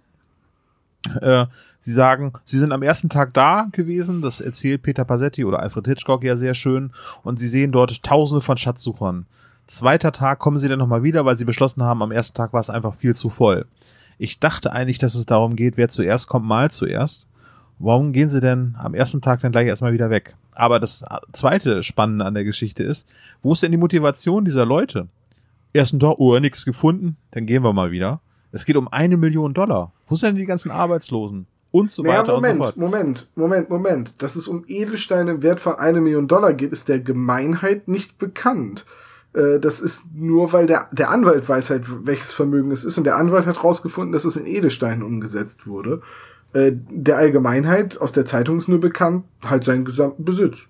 Ja, das stimmt. Ah, stimmt. Roger, Roger. Ja, das stimmt. Äh, was mich jetzt bei der Stelle, also bei dieser Szene, wo sie bei den Towns zu Hause sind, so wundert, ist halt dieses, just guck mal, der Mann da. Ach, der, das, das ist nur ein Neugieriger. Hm. Ist auch komplett überflüssig. Weißt du, wenn du Total. das rausschmeißt, hättest du Zeit gehabt für den Satz, sind Sie Mr. und Mrs. Town? Ja. also sie hätten ja einen, ganz, einen ganzen Monolog halten können für das, was man rausschneiden hätte können bei der Folge, ne? Ja. Ja, es sind halt so viele Dinge, und das sind halt viele Dinge, die einfach aus dem Buch übernommen wurden. Das ist genau wie die Percivals, die werden erwähnt, die haben keine Sprechrolle. Äh, und das sind halt so Dinge, das merkt man an den alten Folgen noch viel, viel mehr als heutzutage. Äh, ich erinnere da nur an die beiden äh, Schwerverbrecher aus der silbernen Spinne, die Justus und Peter da, äh, also die die drei da im Café treffen, denen sie dann ihre Ballons und ihre Kameras kurz dalassen, die ja nicht verhaftet werden, die auch nie wieder auftauchen, diese Wirtschaftskriminellen. Und hier sind es halt die Percivals, die erwähnt werden, aber nie wieder auftauchen. Und Billy Town, der halt eigentlich den drei Fragezeichen nur voraus ist, bis sie ihn dann irgendwann einholen und ihn dann wieder mitschleifen. Das ist so, ja, aber ich, ich finde, teilweise macht das auch den Charme aus. Also, das ist, wie gesagt, das ist jetzt wieder mit der Perspektive von jemandem, der die Folge sechs, sieben Mal gehört hat heutzutage. Damals als Kind und als Jugendlicher war mir das reichlich egal. Ja. Äh, Da war es vielleicht sogar wichtig, dass es, dass man weiß, okay, es sind nicht nur Skinny Norris, der ja auch nur einen ganz kleinen Auftritt hat, sondern es sind halt auch noch andere, die wirklich hinter dem Erbe her sind, die vielleicht sogar so eine Art Anspruch drauf haben, weil sie Blutsverwandte vom Dingo sind. Aber auf jeden Fall beginnt für mich jetzt so der eigentliche Charme der Folge, nämlich diese Schnitzeljagd. Also die gehen das ganze Rätsel jetzt durch. Sie fangen vorne an, ähm, gehen erstmal hin, wo der Windhund haust. Da ist, glaube ich, schon mal der erste Fehler, nämlich weil die Übersetzung eines äh, Dingos ist nicht Windhund, sondern Christine. Wildhund. Wildhund, genau. Heißt du Christine? Ja, das habe ich schon gesagt, bevor er Christine gesagt hat. Das stimmt nicht. Willst du es nochmal sagen? Christine, was, äh, was ist der richtige Begriff? Es ist- müsste ein Wildhund sein. Ah. Klugscheißer. Ich äh, hatte eigentlich mir da immer ein, ein Dingo wie eine Hyäne vorgestellt, nur dass sie in Australien lebt. Aber die sind gar nicht so hässlich, wie wir festgestellt haben. Nee, das stimmt. Ja, wir haben es nachgeguckt. Vielleicht könnte das ja auch das Cover dieser Folge werden, ein Bild von einem Dingo. Ein, ein Dingo ist vor allem eine Haushundrasse, die schon vor Jahrhunderten ausgewildert ist oder schon vor Jahrtausend verwildert ist. Ne? Ja. Also es ist tatsächlich ein, ein, ein Wildhund im Sinne von, ich dachte immer, das wäre ein Sammelbegriff für Hunde, die halt ausgewildert wurden, aber das ist äh, tatsächlich eine Hunderasse, die entstanden ist durch Haushunde, die ausgewildert. Ja. Nee, Sie gilt ja auch zu der Ordnung der Raubtiere und der Gattung der Wolfs- und Schakalartigen, Ja, Ja. aber das tun ja alle Hunde. Ja. Die gehören ja alle zu den Wolfsartigen. aber nicht zu den Schakalartigen. Nee, das nicht, aber die, aber sogar Möpse sind Wolfsartige. Auch, ne? Und ich möchte noch mal drauf hinaus, Womit wir wieder bei den Shownotes sind von Benjamin Blümchen. ja, Möpse sind das Ergebnis von intelligentem Design und Wölfe das Ergebnis von Evolution. Denk mal drüber nach. Will ich nicht. Ähm, Äh, die ganzen australischen Anleihen finde ich sehr, sehr schön. Irgendwie zum Billabong. Das klingt sehr mysteriös, auch als Kind, wenn ich das gehört habe. Was ist denn ein ich muss, ich muss immer schmunzeln, weil Billabong ist ja auch so äh, eine. Modemarke. Ja. So eine. Klamottenmarke. Ich muss immer lachen, wenn dann jemand mit Billabong Australia durch die Gegend läuft. Ich muss da immer an den, äh, an die gefährliche Erbschaft denken. Ja, das ist richtig. Und was mir auch aufgefallen ist, beziehungsweise äh, klar geworden ist, wieder eine Simpsons-Referenz. Knecht Ruprecht ist ja ein Windhund. Und ich dachte wirklich 20 Jahre meines Lebens, er wäre ein Dingo. Weil Windhund und, und so. Ja, der Bildungsauftrag ist- der drei Fragezeichen ist damit nicht erfüllt wegen Nee, eines. ausnahmsweise mal nicht. Immerhin wusste ich schon als Sechsjähriger, dass Clock das englische Wort für Uhr ist. Wahnsinn. Ja, das habe ich wirklich, also du, du lernst ja tatsächlich was durch die drei Fragezeichen hier. Äh, wie heißt noch die eine Folge? Phantasmagoria? Nee, Phonophobia. Phonophobia, ja. Ähm, wie heißt das? Synästhetika? ja. ja. Ja, Mittleres das, Schiefer blau. ja, das habe ich nur durch die drei Fragezeichen gelernt, aber bei Knecht Ruprecht haben sie mich im Stich gelassen. Naja, kann ja mal passieren. Ja, ähm, es ist tatsächlich schwierig, über diese Folge zu reden oder in den Fluss dieser Folge zu kommen, ohne dieses Rätsel komplett durchzugehen. Aber ich möchte, glaube ich, trotzdem beibehalten, dass wir über das Rätsel einfach einmal am Ende reden und äh, äh, ja, eigentlich können wir damit schon zur nächsten Szene gehen, nämlich das Hausboot, zu dem sie kommen. Auf das sie, auf das sie nur geschickt werden, weil sie sich mit dem Hilfs-Sheriff äh, Lopez unterhalten. Ja, ich habe mir erstmal ganz halt vorgestellt, was ist das denn bitte für ein Boot und warum dürfen die das benutzen und wem Warum gehört ist da das? so ein riesiger Wasserfall? Eine Staumauer, eine Staumauer, das ist ein Riesenteil. Ich meine, das gibt's wahrscheinlich auch in einer Miniaturvariante, aber das ist eben der erste Punkt, wo ich denke so, sag mal, wie groß ist denn dieses Rocky Beach bitte, dass es da einen riesen Stausee mit einem 30 Meter tiefen Wasserfall gibt. Halleluja. Naja, muss ja, muss ja so groß sein, der See, dass sie es sehen können, in der Zeit noch diskutieren können, schwere Sachen tragen können, ein Seil knüpfen können, es zweimal werfen können und rüberkrabbeln. Plus die Fehlwürfe, die, ja. Ja, die zweimal. ich ja Hm. erwähnt. Naja, der wirft ja Die zweimal. müssen ein ganz schönes Stück von dieser äh, Mauer und diesem Gefälle entfernt sein. Ich möchte nur trotzdem anmerken, das ist eine absolut großartige Szene. Also Ja. erstmal, weil sie bei mir schon immer Bilder erzeugt hat im, im, im Kopf und Ja. einfach super funktioniert und alter Falter Peter. Ja, hallo. Das ist eine alte Folge, da hat Peter noch Mumm in den Knochen da und den richtigen Riecher. und Da der ist ganz nimmt- ruhig. Der ist ganz Ja. ruhig und gelassen. Der, der beruhigt die anderen beiden irgendwie. Und da von Chisser Shaw, obwohl Skinny Norris in der Nähe ist, ist überhaupt nichts zu merken. Ne? Und, und er, er gibt Kommandos. Die Ja. schweren Dinge, nein, wir müssen hinten bleiben, ne, jetzt rüberklettern und jetzt du, äh, Justus, ich kletter als letzter. Also Peter hat mal richtig Cojones in der Folge.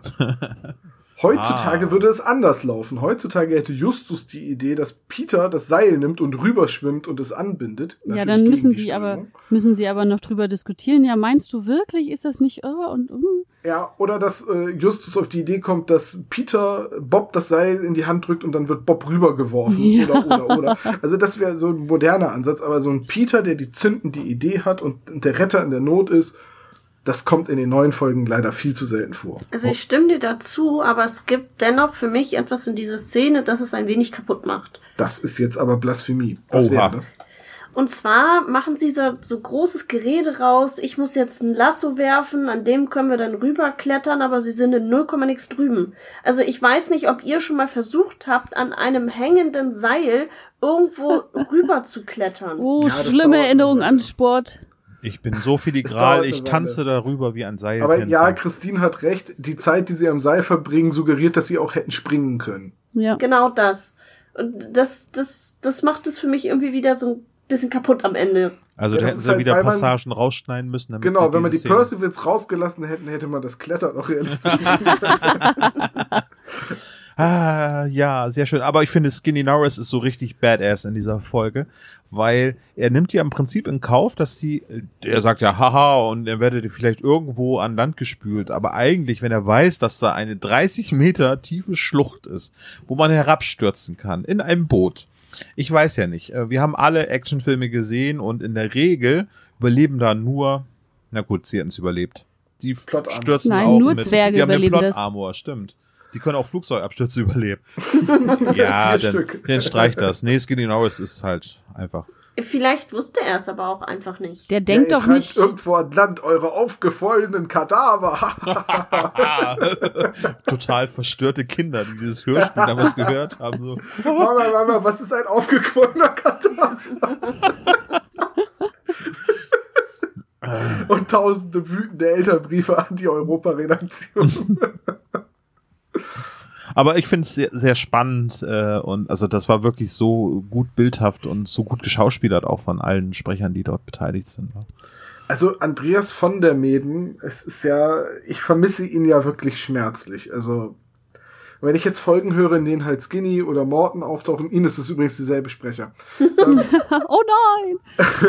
es ist für mich einfach jedes Mal so ein, ach, ist das schön, diese Stimme zu hören. Und wenn es nur eine ist, gute Reise, ihr drei Ekel. Ja, aber sie retten sich an Land. Also sie schaffen es, sie überleben es, Gott sei Dank, sonst wäre die Serie damit zu Ende gewesen. Das wär's doch noch. Die Folge 18, Skinny Norris und das wäre doch mal eine Idee, so, ähm, die Hörspielreihe geht immer mit dem Charakter weiter, der den vorherigen Protagonisten umgebracht hat. Aber warum sollte Bobs Vater dann Skinny Norris, der seinen Sohn umgebracht hat, denn auf diese Geisterinsel schicken? Weil Skinny Norris die Identität von Bob angenommen hat, Ach so, so. wie in der talentierte Mr. Ripley. Ich muss gerade an Auf der Flucht denken. Und Michael Mittermeier, was er damals erzählt hat. Irgendwie, wie blöd wäre, also wenn die Frau sagt, oh, wie unrealistisch, ne? Irgendwie, der rennt vor der ganzen Polizei weg, irgendwie. Und dann, ja, der Film würde auch scheiße sein, wenn er heißt, geschnappt nach fünf Minuten. Die drei Fragezeichen und die scheiß teure Geige. Ja. Ich finde es dann jedenfalls schön, es geht weiter mit dem Rätsel. Skinny Norris taucht erst ganz spät wieder auf, aber er sabotiert die drei Fragezeichen, indem er ein Reiterstandbild dreht oder ein Standbild eines Cowboys, der mit einer Pistole auf irgendetwas zielt. Es könnten auch die Percivals gewesen sein, aber Peter identifiziert das, äh, dass das Skinny Norris ges- äh, Das ist so eine niederträchtige äh, Tat, das kann nur Skinny Norris gewesen sein. Ja, das stimmt, das ist der Erzfeind. Und das wird da sehr gut dargestellt. Ich finde, Ja. neben Gespensterschloss zum ersten Mal so richtig, dass er der Erzfeind ist.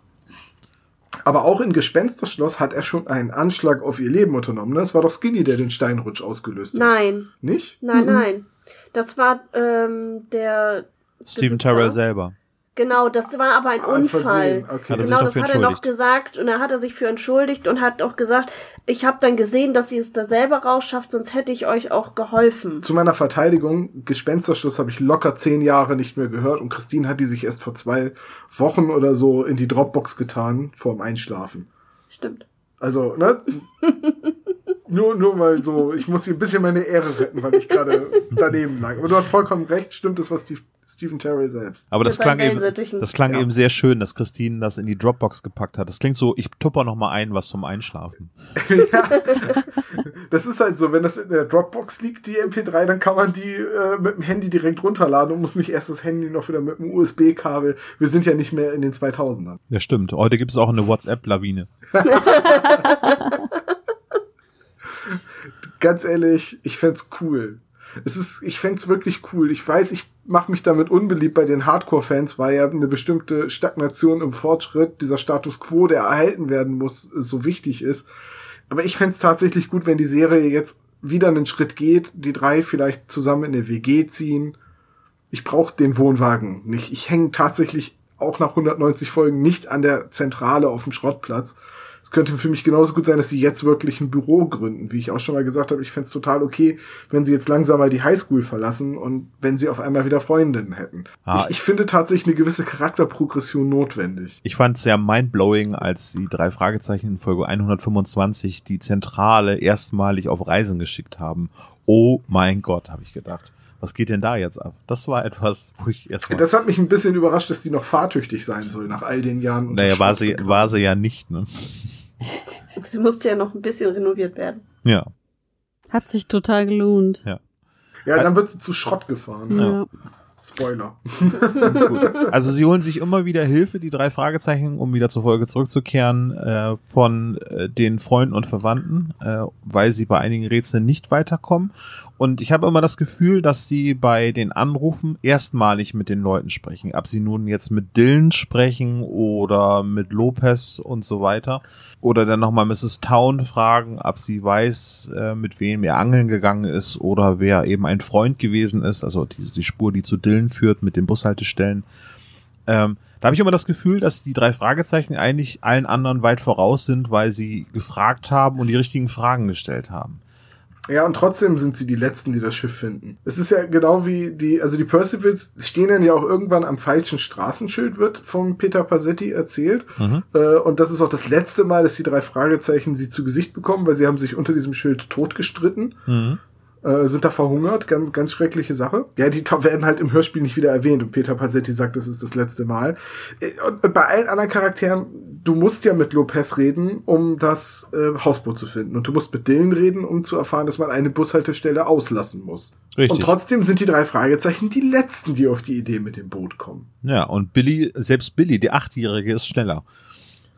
Ja, ehrlich gesagt, das ist jetzt wieder Meckern auf hohem Niveau, weil das Rätsel ist ja auch dafür da, dass die Zuhörer mitraten. Wobei das hier echt schwierig ist, weil man ja das Wissen über Rocky Beach nicht hat. Äh, aber also zumindest mit Rätseln, wenn nicht, wenn schon nicht mitraten. Aber letztlich ist da gerade ein Achtjähriger cleverer als Justus Jonas. Ja, aber man muss ja aber auch überlegen, dass sie drei Tage mehr Zeit hatten. Weil das Rätsel erscheint in der Zeitung. Am nächsten Tag sind, äh, ist erst Mrs. Town äh, mit ihrem Anwaltsfreund und Billy beim, ähm, beim Schrottplatz. Und dann fahren sie dahin, sehen, oh, da ist so viel los, wir kommen zwei Tage später nochmal wieder. Ja, aber trotzdem sind halt schon zahlreiche Betten durchwühlt worden auf dem Schiff am Ende. Das heißt, es zahlreiche, sage ich jetzt mal mehr als zwei. Ja, das könnte aber Skinny Norris alles alleine gewesen sein. Das finde ich schon. Ja, okay. gut, das, das kann sein, aber dann, aber auch Skinny Norris ist dann einfach mal cleverer als die drei Fragezeichen. Und normalerweise wartet Skinny ja immer, bis sie die Lösung haben und dann mobst er sie, so wie bei der Szene mit dem Hausboot oder in diversen anderen Folgen. Ja, Ja, aber aber was, was sagt dir denn, dass er es diesmal nicht gemacht hat?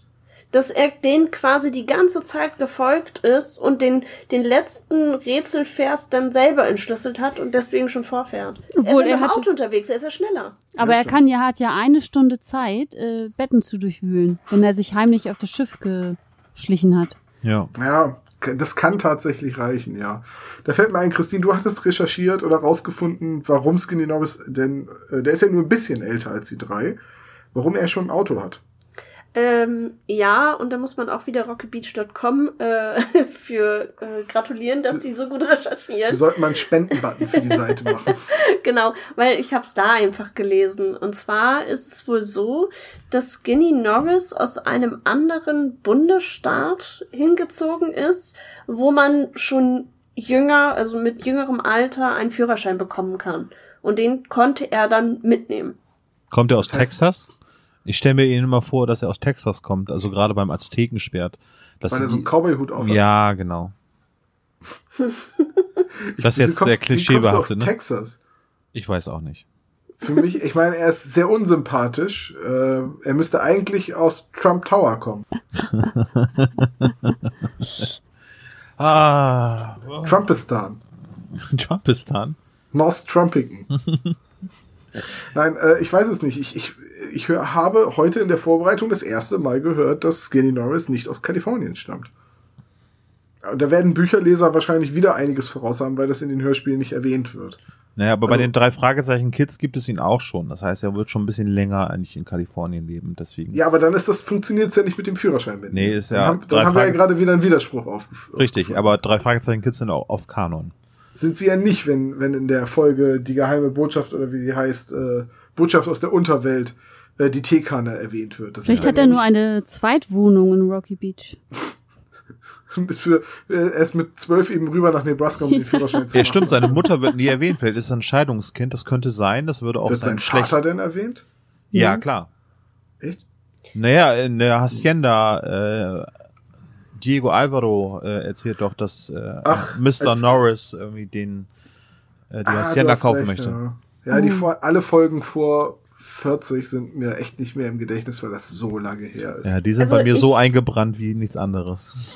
Ah, okay. Also ich bin gerade tatsächlich bei den die drei Fragezeichen Wikia kommen Ja. gelandet. Und da steht, dass er in den Ferien in Rocky Beach wohnt. Achso, und seine Und- Mutter wohnt noch in Texas. Keine Ahnung wo. Gut, drei Fragezeichen spielt ja in der Regel in den Ferien. Also Ich wollte gerade sagen, das sind Richtig. immer während den Sommerferien, ja.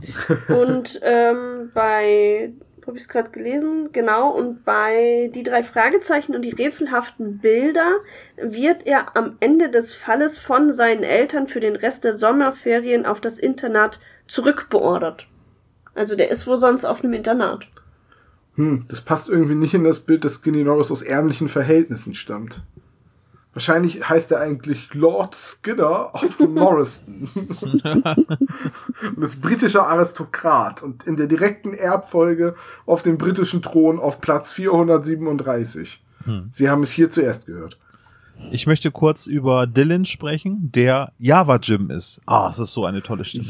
Ja, Java Jim, der, der jetzt mit einem Boomerang nach den drei Fragezeichen wirft. Ja, aber auch wieder diese australische Anleihe, das habe ich damals überhaupt nicht verstanden, dass das alles zu Australien gehört, aber so. Äh, je älter man wird, desto klarer wird einem das. Entschuldigung. Gottfried Kramer. Ah, es ist so wunderschön. Toller Sprecher, ja. Ja. Ich finde es wirklich lustig, dass dieser äh, John Dillon, ich muss da immer an John Dillinger denken bei dem Namen, aber äh, dass der wirklich wichtig ist im Sinne von, dass er die Information hat, ja, ja, der Dingo hat immer 10 Cent gespart, äh, bis er die Million voll hatte. Und dann hat er die äh, versteckt und man, man muss die Schilder von hier aus zählen. Dass das übrigens wirklich Schilder sind, ne? Das ist ja, äh, was kann man denn auf einer Busfahrt zählen? Schilder. Ja, genau, Schilder. Und dann sind es wirklich Schilder. Was für ein lucky guess. Aber Es hätten ja auch Bäume gab, sein gab, können. gab es, also wir kommen zwar nachher erst auf das Rätsel zu sprechen, aber gab es nicht einen Hinweis auf die Schilder? Gab es? Äh, Z- Zähl und nee, Lies und Zähl, Zähl und Lies. Also es war schon was mit Lesen irgendwie. Ja. Und das ist das Einzige, was man bei dem Busfahren lesen könnte. Ja. Zehn und lies bis zehn und stopp bei T. Naja, okay. Gut, lies. Ich lasse es gelten. Ja, man muss lesen. Bäume kann man nicht lesen. ja, wir haben es übrigens mal ausgerechnet. Äh, einmal die Woche fährt er zu Dylan hin, Ja, um auch hinterher dann noch Tee zu trinken. Und Ja. das bedeutet, er spart 20 Cent die Woche. Das sind ungefähr 10,40 Euro im Jahr. 10,40 Dollar im Jahr. ja jetzt rechne mal aus, wie viele Jahre er das machen muss, bis er die Million voll hat. Ja. Das Kästchen hatte er nach zehn Jahren raus. Hallo? Da könnte Onkel Ramos äh, zweimal Monatsmiete bezahlen pro Jahr. Da könnten sie den Schuppen nebenan auch noch kaufen und dann nur die Papageien reinsetzen. Ein goldenes Auto. Ja, also auf jeden Fall, äh, da habe ich auch wieder das Gefühl, dass sie äh, zum ersten Mal mit Dylan reden, niemand anders diesen Tipp bekommt. Also eigentlich müssten da alle anderen Spuren irgendwie im Sande verlaufen. Weil das mit der Haltestelle, das ist ja nun kein Pappenstiel irgendwie, dass man mal eben einfach willkürlich einen ganzen Block irgendwie, je nachdem wie weit die Bushaltestellen voneinander entfernt sind, abgesucht werden. So wie die Percivals zum Beispiel, die sich ja dann streiten. Das kann doch nicht angehen. Die Haltestelle muss doch hier sein. Ja, wir haben es doch genau überprüft. Ja, ja, den Percivals ist dieses Rätsel zum Verhängnis geworden. Ja, die Armen. Und So, jetzt, jetzt, gehen sie also in die Stopp bei Tee, sie finden die Teestube und dann gehen sie da rein und da läuft klassische Musik und es hängen Tierköpfe an der Wand und äh, die Szene finde ich irgendwie total cool. Ich kann mir das auch so richtig bildlich vorstellen, wie das da drin aussieht. So eine richtig schön alte Teestube mit so viktorianischen, dunklen Holzmöbeln Ja. und Schöne Sessel, so. Dunkelgrüne Tapeten ab der Oh Hälfte. ja, ja, die stimmt. Wirklich, auch dunkelgrüne Tapeten. und, Und, so, unten Holzverkleidung. Ja. Äh, Verkleidung. ja. Genau. ja. Ja, super. Und äh, die Bilder, also die, die Spiegel, die dort hängen, die sind äh, so eigentlich Bilderrahmen, so goldene Bilderrahmen, antik gemacht. Und da sind dann so alte Spiegel drinne, die schon so ein bisschen fleckig sind. Aber ich dachte, es gibt nur einen Spiegel. Nee, es gibt mehrere Spiegel. Aber der Spiegel, den man von dem Platz Nummer, oh, ich weiß es nicht, von dem Platz da hinten in der Ecke, wo er immer sitzt, oder hat er den Tisch Nummer 22? Oder Nee, ist das sechs woanders? oder so. Tisch 6. Tisch Tisch 6, sechs. genau, ja. Da muss ein markanter Spiegel sein. Und irgendwo hängt auch noch so ein Blechschild mit der Aufschrift Oh my Guinness. Ja.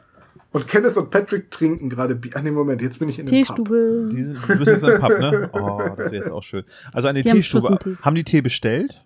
Ja, Ja, und sie haben ihn auch bekommen. aber nicht bezahlt. Ah, Und auch nicht getrunken. Nee.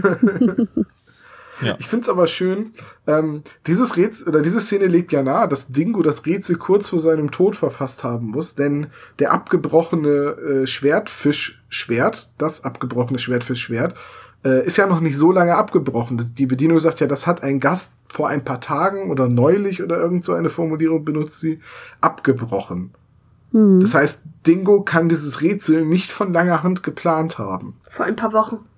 Vor ein paar Wochen, sagt sie? Ja. Na gut, okay. Aber vor ein paar Wochen ist jetzt auch nicht so ein Testament, das jetzt schon seit Monaten das geheimnisvolle Testament, das gerade nicht vorliegt. Aber Die wir Formulierung wissen ja, finde ich dass- übrigens komisch. Das ist zwei Testamente. Testaments. Ja, aber das geheime Testament liegt ja gerade nicht vor. Und das kann er ja dann erst in den letzten Wochen geschrieben haben. Hm. Als er merkt, es geht mit ihm zu Ende. Aber ich, es funktioniert doch mit abgebrochenem Schwert und ohne. Trotzdem, wo ist das Schwert? Trotzdem immer der Nase nach. Also Ja, er wusste schon, dass das nicht da ist. Es blinkt der Panzer, aber wo ist das Schwert? Ja, ja, ja, ja. Ja, ihr habt recht. Ja. Ja, also wunderschöne Szene, auch wieder sehr lebendig, die Szene, finde ich. Und Peter rockt das Rätsel, wie du so schön geschrieben hast im Mhm. Dossier. Ja. Seit dem Schild. Genau, Ja. ich, ich weiß nicht, die haben sie Rollentausch gemacht. Oh, heute bin ich mal dran. Ja, und Justus hat ausnahmsweise mal keine Ahnung, was von Bob gleich mit einem diese Erkenntnis aus deinem Munde erster. Also es ist so schön, dass das da mal äh, erwähnt wird. Das, also ich mag es ja, wenn in den alten Folgen mal Justus ein bisschen auf dem Schlauch steht. Aber äh, Justus war derjenige, der das mit dem Spiegel kapiert hat. nee, Doch. wie herein so heraus, hart, so siehst du aus, das hat Peter erkannt. Nein, das hat Justus erkannt. Ja, aber sagt, Justus- hat- spricht es laut aus, aber, Aber Peter hat schon gesagt, ich habe das Rätsel Ja, durchschaut, stimmt. dreht euch mal um. ja, stimmt. Ja, Aber ich sehe genau. alles Mögliche. Ich sehe das und das und Spiegel, Spiegel, sagt Genau. Justus dann. Genau. Also er macht das so, wie Justus das eigentlich macht immer, ne? Ich hab's übrigens, ne? Kommt ihr selber drauf? Hä? Ja, Hä? das ist so, du, Ja. du hörst die Retourkutsche richtig. Ja. Katsching! Hört ihr das? Hört ihr das? Das ist die Retourkutsche, die brettert gerade an euch vorbei. Gut, dann äh, kommen sie zu, nach dieser Szene kommen sie zu ihrem äh, Hilfsdetektiv, Billy, den finden sie nämlich äh, ganz zufällig in einem Kastenwagen. Wem gehört dieser Kastenwagen übrigens? Ist das nee, der war einfach nur nicht abgeschlossen und Billy kriegt von innen die Tür nicht auf. Also, das ist ja wirklich ein Kastenwagen, den man offenbar nur von außen öffnen kann. Oder ist es, ja, Kofferraum kann es ja nicht sein, weil es ja ein Kastenwagen ist. aber Oder er sagt, ist- doch, er wurde eingeschlossen. Ja, aber die drei Freizeichen können ihn ja ohne Schlüssel, ohne Werkzeug Ja, und ohne Gewalt wieder. einfach befreien. Also da wird ja nicht, da werden weder Peters Dietriche bemüht, weil die hat ja Brigitte Johanna Henkel Weidhofer eingeführt. Ähm, Johanna Brigitte? Brigitte? Nee, Brigitte Johanna. Ja, so, ne? Es wird nicht ein Brecheisen benutzt, denn äh, das hat Bob gerade verlegt. Ne? So, äh, ne? es, wird, es wird einfach die Tür aufgemacht. Mach mal die Tür auf. Ach, Billy, hey! Ja. Und dann äh, sind sie fortan quasi zu viert unterwegs. Was ja auch nicht mehr so lange ist, weil eigentlich sind sie am Ende des Rätsels angekommen und äh, das führt sie dann zu dem großen Schiff. Ein Schiff mit 500 Betten, also ein großes Kreuzfahrtschiff. Und das Ja. liegt da. Äh, Ozeandampfer. ein Ozeandampfer, ja, aber das liegt dann auch in Rocky Beach. Also, Also ich hab, ich weiß nicht warum, aber als Kind habe ich mir immer so einen Schaufelraddampfer vorgestellt. Aber ein Schaufelraddampfer mit 500 Betten ist wahrscheinlich Ach doch, gibt's auch. mit Etagenbetten vielleicht, ja, aber Äh, 500 Betten, also wenn das wirklich Kabinen sind mit 500 Betten und jetzt, wenn man Doppelbetten als ein Bett zählt, dann ist das schon echt groß. Hm. Ja. Wie habt ihr euch denn das Schiff vorgestellt? Ein Ozeandampfer. Wie die kleine Titanic. Ja, genau. Mit vier kleineren Schornsteinen oder mit zwei Schornsteinen? Nee, drei habe ich mir vorgestellt. Ja, Drei. Also Ein- so ein vier Drittel, äh, Dreiviertel Titanic. Genau, nur ohne Eisberg. Den habe ich mir mal weggedacht.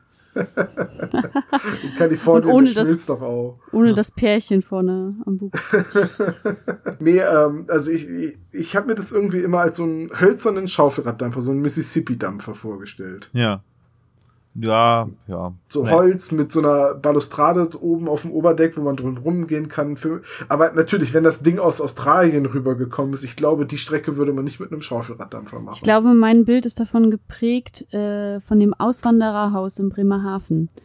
Dort kommt man ja rein und dann ist so die, die, die Spitze von diesem, von dem Schiff zu sehen, womit die ausgewandert sind. Und dann geht man ja durch die Ausstellung äh, quasi in das Innere auch eines Schiffes, sieht da, wie sie geschlafen haben, je nach Klasse, also je nachdem, wie viel Ja. du bezahlt hast. Ja. Und dann hast du natürlich auch vier Leute, ne, zwei Doppelstockbetten in, in oder nein, nicht vier Leute, aber vier, äh, zwei Doppelstockbetten in einem Zimmer. Das kann ja auch zwei Personen oder eine Mutter mit zwei Kindern in einem Bett gewesen sein. Und äh, daher ist mein Bild geprägt von diesem Schiff. Wahrscheinlich sind es sogar die doppelte Menge. Und, und dieses Durchwühlen, ich finde immer, ich muss bei diesem Durchwühlen der Betten, muss ich auch immer daran denken, dass jemand halt sich runterbücken musste, um zu durchwühlen und einmal hochklettern musste zum Durchwühlen. Ja. Und ich habe immer, denke mir immer, ich, das passt bei mir halt nicht zusammen mit diesem Rätsel, weil ich immer denke, wenn du oben liegst, dann ist halt nur noch die Decke. Da ist dann irgendwie nichts mehr, wo du für was verstecken kannst. Ja. Und äh, der Kapitän, äh, oder beziehungsweise es ist ja gar kein Kapitän, aber wir dürfen ihn ja so nennen, freundlicherweise, ne? Der ist nett von ihm, ja. Der, äh, der, Endlich der, ist er mal wichtig. Oho! Das ist mein Moment, meine Ja. 15 Minuten Ruhm. aber er wird ja nur der Ordner genannt im Klappentext, ne? Also in der äh, äh, Sprecherliste. Ah, Ist er der Ordner. Ähm, auf jeden Fall, er wird, ihm wird ja äh, die Frage gestellt, ob es irgendwie ein, äh, eine Kabine gibt, die eines Königs oder einer Königin würdig wäre. Königin, Ja, äh, gibt's nicht. Ja, dann, dann gehen wir wieder nach Hause. Ne? Oh, ach so, ja, hm, schade. Ich glaube, das ist hier falsch. So. Aber nein, die telefonieren dann nochmal mit, mit Dylan, der ihnen dann Mhm. oder ist es Dylan? Nee, Quatsch. Ähm, wie- ja, wer bestätigt das Ganze? Ah, Die, die Freundin, die auch mit ihm zusammen aus Australien hergekommen ist. Mrs. Sadie Jingle, ja. Genau, Sadie Jingle. Ähm, die bestätigt dann, dass sie da waren und sie kann sich sogar noch an die Kabinennummer 22 erinnern. Das war die 22. Tisch 6, Kabine 22.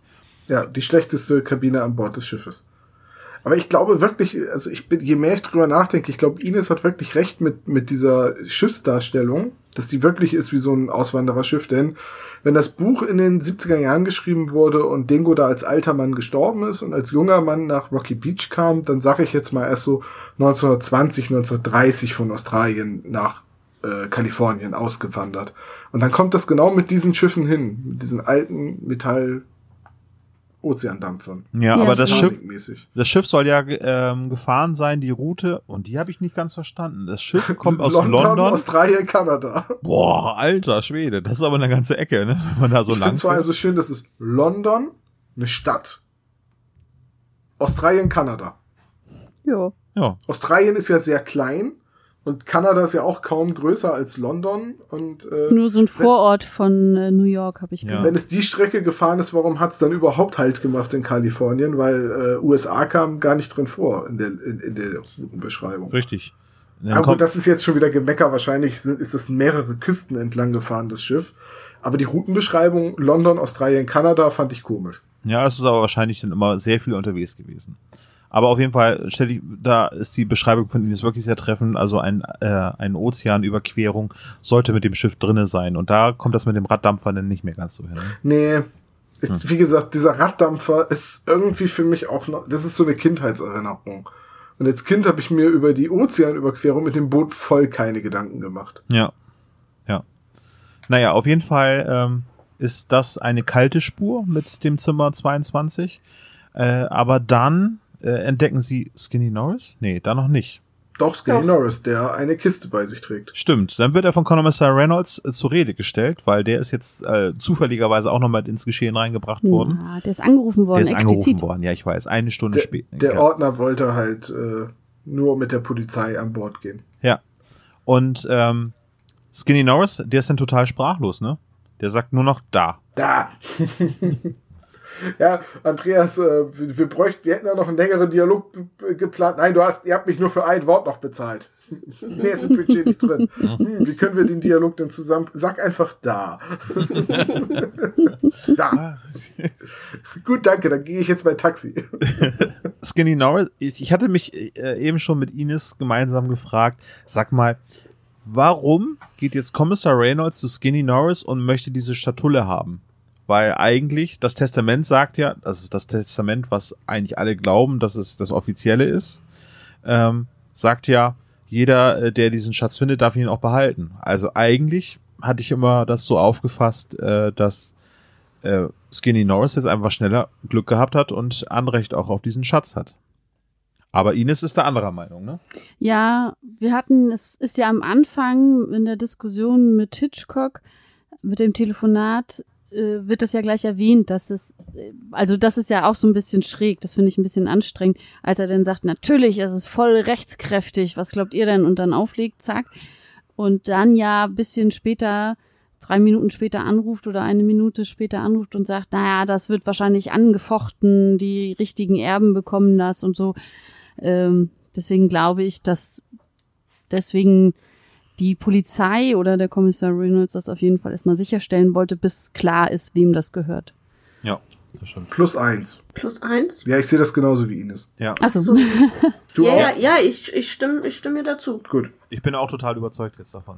Ja, das war eine total gute Begründung. Gut habe ich meinen Anteil heute geleistet? Ja, dann kann Ich ich wollte ja. fragen, Ines, hast du Lust, bei dem Drei-Fragezeichen-Podcast als erster Podcaster mitzumachen? Da ist gerade eine Stelle frei geworden. Den Hashimitenfürsten gibt's aber doch nicht mehr, der hat aufgehört. Das, das Problem ist, ich bin Olaf schon nicht an den Fragezeichen-Pod losgeworden, aber Ich bin ja quasi das Sauerbier unter den Podcastern. So. Oh. Olaf, alles gut. Ich podcaste unglaublich gerne mit dir. Ich habe leider nicht das ganze unnütze Wissen, das Olaf hat, weil ich ja äh, auch den Haushalt führen muss hier. Irgendwer muss ja muss das ja im Kopf haben. Der aufmerksame Hörer Folge, wird Olaf. übrigens feststellen, dass wir hier in einer äh, Beziehung zueinander stehen. In einer Beziehung zueinander. Wir haben den gleichen Namen am Türschild, so. Jetzt So, ist na heißt gut, auch jetzt Olaf ist es raus. Ja, ja. so, äh, genug äh, Eingemachtes von uns. Äh, jetzt kommt nämlich das, die eigentliche Auflösung des Rätsels. Da, da, da, dam. So, und dann Weil- müsst ihr mir was erklären. Ja, Ja. bitte, ich, ich, ich warte drauf. Wie ist Justus jetzt drauf gekommen, dass das, also dass das eine Finte ist, das kann ich noch nachvollziehen, aber wie ist Justus drauf gekommen, dass dahinter Roger Kello, der Anwalt und Lebensgefährte von Nellie Town, deren Mann nicht mehr lebt, steht? Es gibt zwei an äh, Indizien dafür. Erstes Indiz dafür ist, dass Billy äh, mitgekriegt hat, dass Skinny Norris und Mr. Kello sich irgendwie gemeinsam unterhalten haben. Richtig, das, sagt war er. kurz bevor er in den Kastenwagen eingesperrt wurde, hat er die Richtig. beiden gesehen. Ohne genau. Scheiß? Ja, Ja, und Peter Wie habe ich das sagt denn übrigens, 400 Mal überhört? Ja.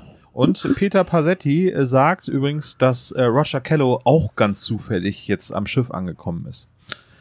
Du nennst so, es ja, aber das, das, da, dafür hat, ach so, ja, Moment, er sagt es so und dann sagt er aber auch, aber er hat dafür sofort eine Begründung parat. Und Mhm. dieses Begründung parat, ja, okay, das ist ein bisschen, wie sagt man so schön äh, auf Englisch, fishy. Ja, genau. Ja, das ist nicht so ganz, das ist so ein bisschen fadenscheinig. Ja, ich, mir wurde gesagt, der Hauptkommissar ist hier. Und hey, Billy ist ja auch da, super.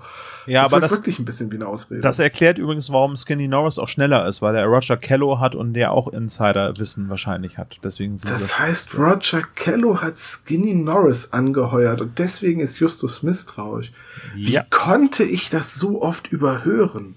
Mir ist das übrigens Ja. auch erst beim dritten Mal hintereinander hören aufgefallen. So. Weil ich hatte mir die gleiche. Frage gestellt und gesagt, Naja, weil man das Geplapper von Billy immer ausblendet. Wir haben es ja, Ja. nachdem wir es jetzt ja zweimal gehört hatten hintereinander, habe ich auch gedacht, jetzt muss man halt einfach mal genauer hinhören, wo da die Hinweise zueinander auch sind. Das ist ja- ich, ich selber habe auch die ganzen Jahre das nicht verstanden, wie sie auf das Macbeth-Zimmer kommen. Entweder war ich zu müde oder ich war schon eingeschlafen oder ich habe es einfach Das- nicht geschnallt. Macbeth ist ist, eine witzig. Königin. dass du das sagst, Ines, weil ich nämlich jetzt auch in der Vorbereitung der Folge immer gemerkt habe, dass ich in den letzten zehn Minuten immer unglaublich unaufmerksam war. Das kann damit zusammenhängen, dass ich die Folge halt immer irgendwie nebenbei gehört habe und immer abgelenkt war oder dass ich beim Autofahren mich aufs Einparken konzentrieren musste oder so. Aber tatsächlich, die letzten zehn Minuten habe ich öfters gehört als alles davor, weil ich immer unaufmerksamer äh, wurde. Ja, aber Ihr das ist ja auch genau das, was ich so an der Folge schlussendlich kritisiere. Die ganze Zeit wird von dieser Schnitzeljagd berichtet und peng, die Folge ist zu Ende. Ja, okay, das Ende kommt tatsächlich ein bisschen abrupt, ja. Hm. Ja, Dann wird auf einmal plötzlich alles aufgelöst. Das, die ganze Auflösung dauert vielleicht zwei Minuten, wenn überhaupt. Und das war's. Also der Mr. Car Kello äh, erklärt dann ja auch noch, warum er das jetzt macht. Weil er geht ja davon aus, dass die Kinder das erben würden und nicht die, die Mrs. Äh, Ja, das ist aber auch wieder so ein Widerspruch, weil der Callow sagt ja, nachdem er überführt ist, ich wäre nur der Mann einer reichen Frau, sagte aber am Anfang nach kalifornischem Recht würde das Erbe Billy zufallen. Also wäre er eigentlich nur der Stiefvater eines reichen Kindes. Tja. Er ist Aber gut, trotzdem das- ein Idiot und Macho, ne? Also Ja. das, ne? Ja, das ist, das ist auch wieder so ein furchtbares Rollenbild, ne? Ich wäre nur der Ehemann einer reichen Frau, der um jedes Taschengeld betteln muss. Dass eine Ehe ja auch eine Zugewinngemeinschaft ist. Äh, Aber er will sie ja gar nicht. Er wollte sie ja nur wegen des Geldes. Das war sein Plan B. aber ist es nicht schön, Olaf? Ich habe tatsächlich in dem Podcast das Wort Zugewinngemeinschaft untergebracht. Mhm. Und das darf ich in den Shownotes verlinken, nehme ich an. Ja, du musst jetzt. du musst, Sehr Ich, gut. gu- ich google das schon mal für dich. Zu deinem, weißt, für deinen. Geburtstag mache ich das natürlich Habt gerne. ihr, habt ihr für jede Folge immer ein Pfauenwort, das ihr unterbringen müsst? Oder? Mm, Ja, wir spielen ab und zu mal ein paar Worte mit ein. Ich habe jetzt zum Beispiel Major Tom komplett eingebaut in die Besprechung von Todesflug, Ja, was keiner Und- und- bemerkt hat, glaube ich. äh, einzig erträglich. Das war auch zu plump, ich weiß. Olaf und ich haben einfach nur diesen Battle, dass ich immer irgendein ultra kompliziertes oder sehr selten verwendetes Wort in den Podcast einbaue. Da ist er Ja. ein bisschen buschikos, ist er. Tom. Bourgeois bin ich da regelrecht. Um, um, das ist äh, da, laut Walter Mörs ist das ein Pfauenwort. Ein Ein Pfauen. Pfauenwort. Oh, Ja, also Walter Mörs. Wieder Pfau. Ich Pfauenwort. glaube, Also ein kann Wort, Sebastian ein- auch was drüber sagen. über ein, Walter Mörs, ne? Ein sehr kom ein kompliziertes oder neues Wort, das man versucht unterzubringen, also tatsächlich sinnvoll unterzubringen. Ich äh, verweise da gerne wieder auf das Wortmuseum, was wir irgendwann mal vor ein paar Jahren entdeckt haben, wo Wörter, die vom Aussterben bedroht sind, äh, nochmal so ein bisschen äh, dokumentiert werden. Und da habe ich mir dann äh, zwischendurch mal vorgenommen, immer ein Wort wieder in den aktiven Wortschatz mit ähm, aufzunehmen. Buschikos zum Beispiel oder Fünsch. Ja, ich würde, ich wünsche mir auch zu Weihnachten so einen Kalender, so einen Abrisskalender, wo jeden Tag so ein, so ein Wort drauf steht, das du irgendwie in ein Gespräch einbinden musst. Halunke. Justus durchschaut also den Anwalt Mr. Callow und äh, der wird dann von Miss, äh, Kommissar Reynolds und Justus im Dunkeln im Macbeth-Saal überrascht oder Macbeth-Zimmer und äh, auch recht unsanft dann verhaftet. Ne? Also da, tatsächlich ein kleines Handgemenge. Ja, obwohl der eigentlich ja total der Waschlappen ist, ne? Ja, aber Kommissar Reynolds ist ja auch schon ein alter Mann. Ja, der ist kurz vom Pensionsalter. Ja, es ist so der Kampf Columbo gegen einen Waschlappen. Ja, Ich hab wobei, nee, Kopf. nee, nee, Kommissar Reynolds ist schon ein harter Hund, ne? Also der ist jetzt nicht so ein Columbo, ne? Ich glaube, wir hatten die Diskussion schon mal, deswegen frage ich jetzt die beiden Unbeteiligten, also die letztes Mal nicht dabei waren. Kommissar Reynolds, stellt ihr euch in Uniform oder in Zivil vor? Äh, nein, in Zivil. Zivil. Weil Gut, er schon, der, ist ja schon, der sich, ja, der ist ja schon älter und, und äh, Kommissar und Kommissare sind nicht in. Die haben höchstens ein, ein, wie heißt das hier, so ein Trenchcoat oder sowas. Trenchcoat, ja. Also doch Columbo. Ich, ich habe ihn mir nämlich immer in so einer Aber- schwarzen, eng sitzenden, also gut sitzenden, weil er so ein stattlicher Kerl ist, schwarzen LA-Polizeiuniform vorgestellt. Obwohl er, Nee, aber er wie Bogart. L.A. Noir so, ne? gespielt. Also für Nee, mich sieht ich- er aber auch aus wie ein alter Burt Reynolds. Wie ein alter Magnum.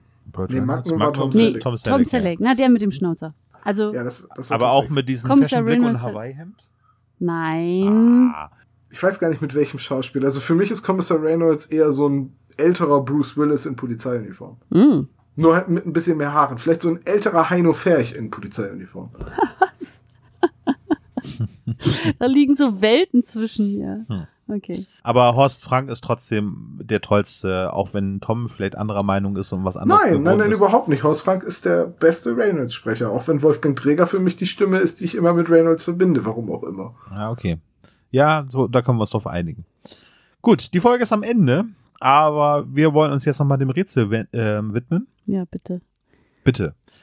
Tom, du hast es so wunderbar schon alles herausgesucht auf Deutsch und auf Englisch. Wollt ihr beiden, du und Christine, das übernehmen, nochmal eben ganz kurz das Rätsel von Anfang bis Ende uns äh, zu kredenzen? Können wir machen. Also äh, auch da wieder mein, mein Lob, Chapeau an rockybeach.com, die sowohl die deutsche als auch die englische Fassung äh, vorrätig halten. Wenn man nämlich bei der Hörspielfolge unten bei Buch klickt, dann kann man auch, oder man geht direkt über die Navigation auf die Buchseite, da sind beide Rätsel abgedruckt. Ähm, ich spare mir mal die ganze Einleitung und fange direkt an. Wo der Windhund haust, das beschirmte Auge rechts zum Billabong. Über Holz, über Holz, über Stein, Droben, Knall und Fall und die Abfahrt vom Freund. Zähl und lies bis zehn und stopp bei T. Wie hinein, so heraus. Ha, so siehst du aus. Es blinkt der Panzer, doch wo ist das Schwert? Trotzdem, immer der Nase nach. Ab hier hat die bessere Hälfte das Sagen. Raus, wenn du kannst, in die Falle gelockt. Über 500 gebietet die Königin. Na dann gute Nacht, der Segen kommt von oben. Wer hätte gedacht, dass der alte Mann noch so viel Geld in sich hätte? Der Würfel muss rollen, sechs oben, eins unten und alles ist dein. Zu Testamentsvollstreckern ernenne ich John Dillon, der mich schätzt, Sink und Waters, die Geld und Gut schätzen, Alfred Hitchcock, der das Geheimnis schätzt. Ich finde dieses Rätsel so großartig und ich liebe diesen Text. Und trotzdem muss ich sagen, es hat eine meiner Meinung nach ganz enorme Schwäche. Wenn man weiß, was für ein großes Schiff in Rocky Beach liegt und jeder Einwohner von Rocky Beach wird dieses Museumsschiff kennen, kann man eigentlich direkt dahin gehen. Über 500 gebietet die Königin und das Schiff heißt ja auch noch Queen so und so. Queen of South. Ja, so. also Queen, of, Queen of the South, ne? Äh, ich glaube, das ist der Grund, warum auch so viele schon da waren und Betten durchwühlt haben, bevor die drei Fragezeichen da drauf gekommen sind. Ja, das habe ich mir auch gefragt. Also das ist nicht ganz eindeutig, aber äh, wo die bessere Hälfte das Sagen hat, wäre auch schon ein Punkt, ein Jump Point sozusagen, wo man hinspringen könnte, so weil die bessere Hälfte hat das Sagen, das ist ziemlich eindeutig, das Standesamt, auch wenn man nicht gerade äh, schon volljährig ist. Und wenn man nicht schon der Nase des äh, kaputten Fisches gefolgt ist. Naja, aber also bis dahin finde ich das alles sehr bezogen auf ähm, Markus Town, also auf den Dingo selbst. Und ab da wird eine bessere Hälfte und das mit dem Schiff, das ist schon eigentlich etwas, was äh, ja die Allgemeinheit eher rausbekommen kann. Also ich bin auch der Meinung, also ich glaube, bis zum Schwertfisch würde man nur kommen, wenn man die vorherigen Rätsel auch gelöst hat. Aber darüber hinaus kriegt man es auch so hin. Ja. Ist es denn im Englischen auch so, dass dort über die, äh, über 500 ähm, Im, äh, Im Englischen muss ich sagen, äh, fehlt mir halt einfach der Bezug zum Buch, um äh, äh, halt auch mir fehlt halt einfach der Bezug, um wirklich alles herleiten zu können. Äh, manche Dinge tauchen drauf auf, wie zum Beispiel Follow the Nose to the Place, klar, oder auch The Way to the Billabong, das taucht halt einfach auch auf. Und äh, im Rätseltext heißt es dann im Englischen, in the posh queen's old net, be bright and natural and the price is yours. So, The Hm. Posh Queen's Old Net. Ich weiß halt nicht, was ein, ein Old Net ist. Es ist für mich Ned Flanders. weil, ich, weil ich hier immer die Simpsons unterbringen muss. Ähm, aber nee, ich weiß es nicht. Old Net, also über 500 gebietet die Königin. Vielleicht ist da auch nur der deutsche Hinweis so direkt. Ist- ja, das könnte sein, dass äh, das ja Leonard äh, nach unten heißt es übrigens, Old Net. Und above the apples and pears all alone, the lady from Bristol writes from a friend. Also da scheint Sadie Jingle schon mal wichtig zu sein im Buch. Ich schätze mal, dass sie die Lady from Bristol ist. Sie war doch Britin oder war sie auch Australierin? Ich bin mir gerade nicht sicher. Weiß ich die nicht. Schotten? Es wäre zumindest die einzige Lady, die da irgendwie äh, wichtig ist in der Geschichte.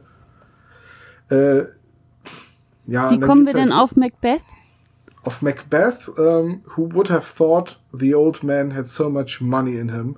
Roll the dice and the swag is yours. Und ich glaube, dieses Roll the dice and the swag is yours ist eine Anspielung auf, äh, auf Macbeth. Macbeth. Ja. Könnte sein.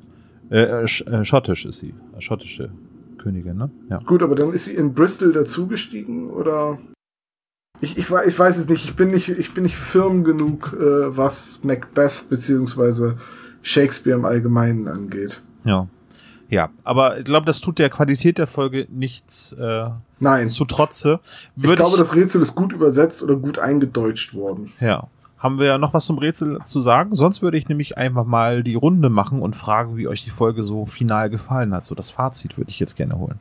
Habe ich zum Rätsel noch was zu sagen? Ach ja, doch, eine Sache. Über Holz, über Holz, über Stein, Droben, Knall und Fall. Mhm. Droben als altes Wort für oben oder darüber.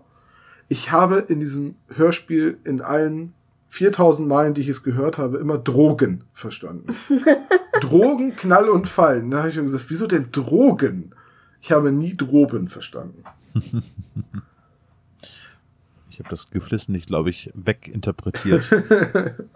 Aber ich finde halt einfach auch dieses in die Falle gelockt, über 500 gebietet die Königin, so in die Falle locken, also in, in, in die Falle gehen ist ja auch eine Bezeichnung für sich hinlegen zum Schlafen. Ich gehe jetzt in die Falle. ja. Äh, deswegen war es für mich immer klar, warum Betten durchwühlt werden. Also da möchte ich wirklich sagen, schön übersetzt oder schön eingedeutscht Ja. und dann gut weitererzählt. Hat mir Ja. sehr gut gefallen. Ja, das hat Frau Puschert ja auch schon des Öfteren bewiesen, dass sie die äh, Rätsel sehr, sehr gut ins Deutsche transferiert hat. Ja, hinter den Superpapagei steckte sie ja auch. Ja, genau. Ja, aber sonst, nee, sonst habe ich nichts äh, zu dem Rätsel zu sagen. Dann würde ich sagen, machen wir mal Ladies First. Christine, wie ist denn dein Fazit zu dieser Folge? Also ich finde die Folge eigentlich schön. Ich, ich mag diese Schnitzeljagd. Ähm, ich, ich mag den Flair der Folge. Ähm, aber was mir, wo wir jetzt ja auch schon ein bisschen länger drauf rumhacken, sind einfach überflüssige, überflüssige Charaktere. Das sind halt Relikte, so würde ich es mal nennen, aus der Buchfassung, die man hier für die äh, Hörspielfolge einfach hätte komplett streichen müssen.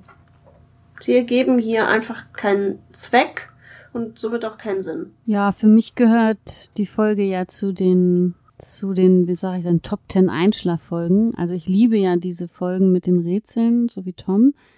Da kann man eigentlich an jeder Stelle einschlafen. Oh, das schaffe ich auch immer ganz gut. Ja, das schaffst du bei jeder Folge. Deswegen es ist egal was. Denke ich gar nicht über die Schreien der Auflösung Wecker nach. oder egal. Ja, also ich liebe diese Rätselfolgen und ähm, ich meine zwei Punkte, die mich äh, eigentlich stören, ist einmal diese, mein Name ist Nelly Town, mein Mann lebt nicht mehr und äh, dass am Ende, dass ich dass ich das immer noch nicht in meinen Kopf kriege, wie man auf das Macbeth-Zimmer kommt, weil das vorher auch alles in wilder Diskussion ist. Wie komme ich von einem zum anderen? Und dann äh, kontrollieren sie ein Kästchen und dann sind sie, ach schade, und wollen alle nach Hause gehen. Und dann nimmt er ihn beiseite und sagt, nee, nee, da ist aber noch was. Zack, bumm, überführt, hier ist das ganze Geld. Hm. Oder die ganzen Juwelen. Also das sind eigentlich die zwei Kritikpunkte, aber ansonsten mag ich die Folge sehr. Die ist sehr bildlich, zieht einen schnell rein, äh, man ist schnell dabei. Jetzt bin ich mal ganz uncharmant. Äh, jetzt würde ich mein Fazit auch mal eben Toms vorwegnehmen. Mach Äh, mal. macht man normalerweise nicht, aber du Doch, doch, hast mach das mal. letzte Wort zu deinem Geburtstag. Ich liebe diese Folge auch. Also die Szene auf dem Schrottplatz, na ja, da habe ich ja immer schon zu genug gesagt. Ansonsten finde ich die Beschreibung der einzelnen Szenen total gelungen. Es ist spannend äh, mit dem Wasserfall. Es ist irgendwie eine romantische Stimmung in diesem in der Teestube, ein ein äh, Finale, was vielleicht ein bisschen kurz geraten ist, aber eigentlich schlafe ich ja schon im Idealfall 25 Minuten bei dem Finale. Dementsprechend äh, hat es ein, ein schönes Ende, finde ich, äh, auch wenn es kurz geraten ist. Aber ich würde auch sagen, es gehört, weil es eben eine tolle Rätselfolge ist, ebenfalls, na, ich weiß nicht, ob es ganz die Top 10 ist, aber auf jeden Fall gehört es ganz, ganz weit vorne in äh, die Liste der Folgen, die ich bevorzuge von den drei Fragezeichen. Die drei Fragezeichen und die gefährliche Erbschaft ist, glaube ich, in meiner ewigen Top 10 fest verankert. Das ist eine Folge, die ich sehr oft gehört habe als Kind und jetzt bis zur Vorbereitung auf diese Aufnahme heute habe ich sie bestimmt zehn Jahre, zwölf Jahre nicht gehört, weil ich sie halt einfach in- und auswendig kenne. Und was ich das Faszinierende an unserem Podcast finde, also für mich, es durch die Vorbereitung, durch das ich muss genau hinhören, weil ich will qualifiziert was dazu sagen können, entdecke ich immer neue Dinge an diesen Folgen. So. Und manchmal sind das dann Details, über die ich mich ein bisschen lustig mache, weil ich merke, da passt was nicht oder da ist ein bisschen Sand ins Getriebe der Handlung geraten. Aber trotzdem ich liebe die drei Fragezeichen und ich liebe diese Folge, weil es, sie ist so bildhaft, wie Ines es gesagt hat. Und ich habe so ganz viele Assoziationen. Ne? Der Schaufelraddampfer, der, der jetzt in Zukunft immer so ein großer schwarzer Pott sein wird. Danke, Ines. Ähm, und einfach so vieles. Das Rätsel ist so schön und ähm, sie funktioniert einfach so super. Es ist, auch wenn wieder so viele Klischee-Dinge darin vorkommen, werden wir ja gleich beim Klischee-Koeffizienten sehen, es ist trotzdem einfach irgendwie für mich eine Folge mit so einem ganz besonderen, ja, ich möchte es fast Zauber nennen. Und ich gebe zu, vor zwölf Jahren hat mich der Satz, ich bin Nelly Townman, man lebt mich mehr überhaupt nicht gestört. Aber ich hätte ihn sofort zitieren können, wenn du gesagt hättest, gefährliche Erbschaft, dann sagt Olaf immer sofort beim Billabong. Und ich sage immer sofort, ich bin Nelly Townman, man lebt nicht mehr.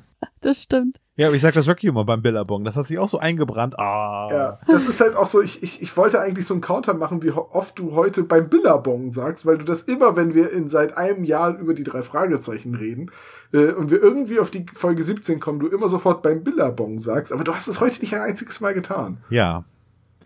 Ich, fall halt nicht, ich habe kein einziges Klischee an mir. Nein, überhaupt nicht. Ja, das stimmt.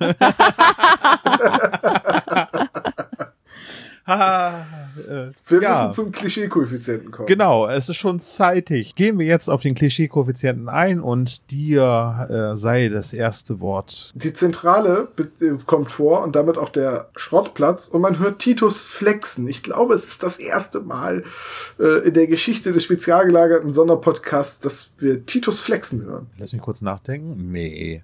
Beim Superpapagei auch schon, Ah, okay, dann nehme ich alles zurück. oder? Ich weiß es nicht. Ich weiß es nicht. Schreibt in die Jedenfalls Kommentare, wenn ihr es gefunden habt.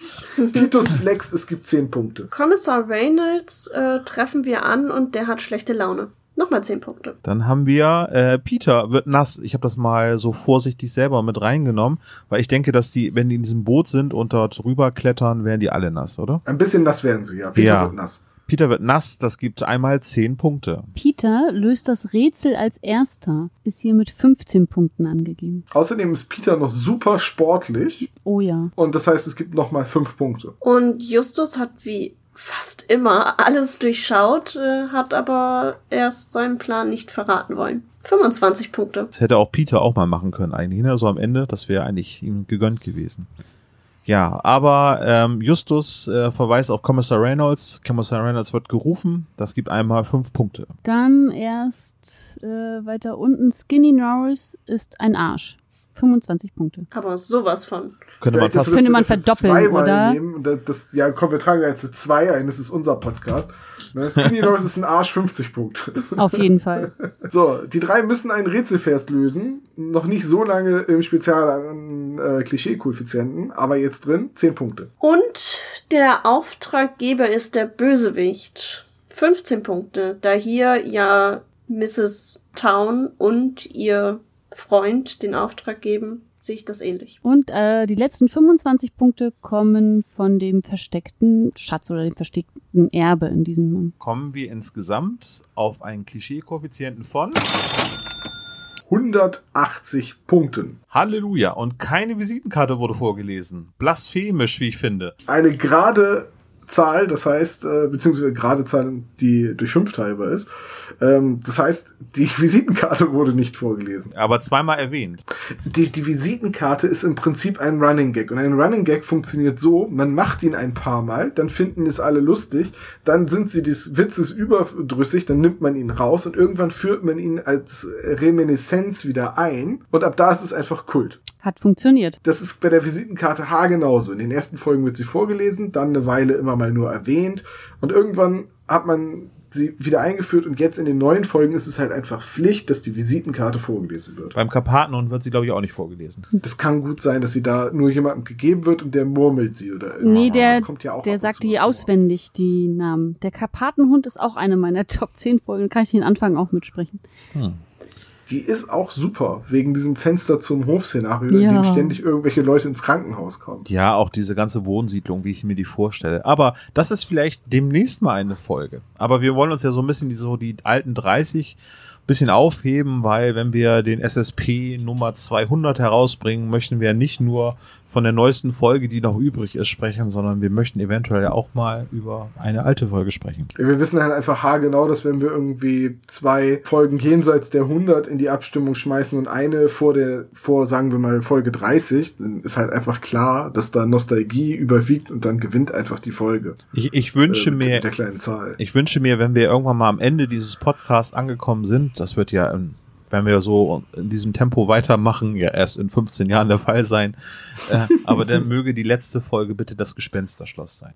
Das wäre, das wäre ein wunderschöner Abschluss, ne? Ja, weil es ja quasi das erste Buch ist, ne? Ja. Aber ich hätte echt Bock über The Three Investigators in the Mystery Castle. In der britischen Variante, ne? Ah, ich habe da, das, das habe ich ja für eine der letzten Folgen rausgesucht, die, das britische Hörspiel ähm, von den Three Investigators, beziehungsweise es ist ein amerikanisches Hörspiel, aber Hitchcock wird von den Briten gesprochen. Ist das nicht toll, das Hörbuch?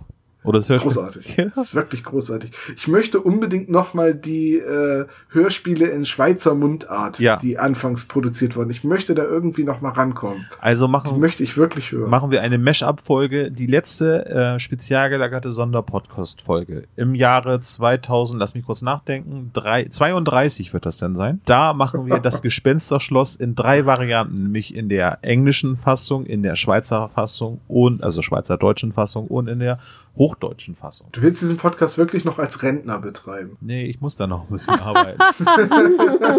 So alt ist er doch nicht. Nee, dann darf ich noch zwölf Jahre arbeiten, wenn alles gut geht. Ach du Scheiße. so, äh, was haben wir denn noch? Ach ja, warte mal eben kurz.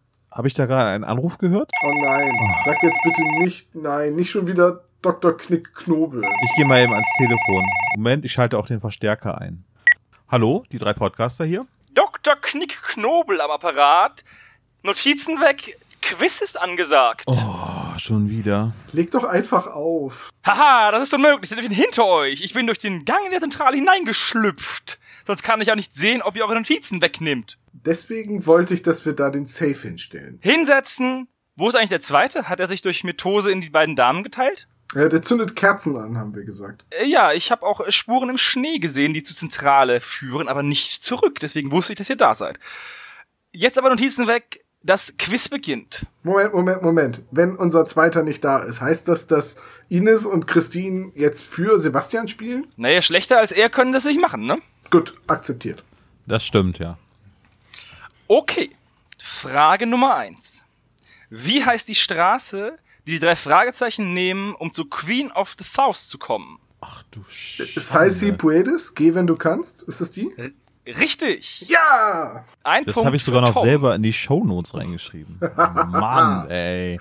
Ich habe diese Straße nie gehört. Doch, doch, das ist dieses Geh, wenn du kannst. Das ist Spanisch, Salsi Puedes. Die Straße ist was auf Spanisch? Ja, hey, komm, das Rocky Beach war mal Spanisch. Was? Ja, Rocky Beach ist von spanischen, äh, ist doch zur Zeit der spanischen, als Kalifornien noch zu Spanien gehörte, gegründet worden. Wunderschön nachzulesen in die Welt der drei Fragezeichen. Richtig, da habe ich es auch her. Also Dr. Knobel, ich höre. Frage Nummer zwei. Wie viel Geld spart Dingo pro Fahrt durch seinen Trick? Zehn Zehn Cent. Cent. Olaf hat zuerst gebassert. Ah, seit wann buzzern wir hier denn? Wir Eigentlich haben nicht nie, mal aber- Buzzer. Das ist ein, krass ein Stromschlag durch die Leitung. So. Dr. Marvin Monroes Familientherapie. Genau. Nächste Frage Nummer drei. Gegenüber welchen Tisches ist der Spiegel? Tisch Sechs. sechs. Ich denke, wir buzzern. Ach, Mensch. Ja, ich habe ja auch mehr sechs gesagt. Na gut, sechs. Da war schon Aber, Dann I, aber Ines war schneller. Nee, das Mäh war früher. Ja. Und ich mähe nicht. Let- Letztendlich entscheidet das Dr. Knobel. Ja, es ist schwer zu sagen, aber ich würde auch sagen Olaf. Ha, ich führe. Ja, gute Leistung. Ist man, ist man, ist man gar nicht von dir gewohnt. Welche Kabine suchen die drei Fragezeichen aus der Queen of... D66. Nein, nee, 22. 22. Aber es war D. Ist Nein, Moment, Moment, es war D Kabine richtig. 21. Nein, 21 war von der Frau. Ja, da hat das doch die Königin, da hat das doch versteckt. Nee, nebenan. Ach so. In seiner eigenen. Echt? Ja. Sicher? Ja, Wirklich? Ja. Na gut. Dr. Knobel. Ihr liegt alle falsch. Es ist das Kabine Zimmer. A22. Nein. A22 Deck D. Wäre die richtige Antwort gewesen. Oh nein. Dr. Knobel hat. Doch. Und nun kommen wir zur spezial gelagerten Sonderfrage. mein Lieblingsgebiet.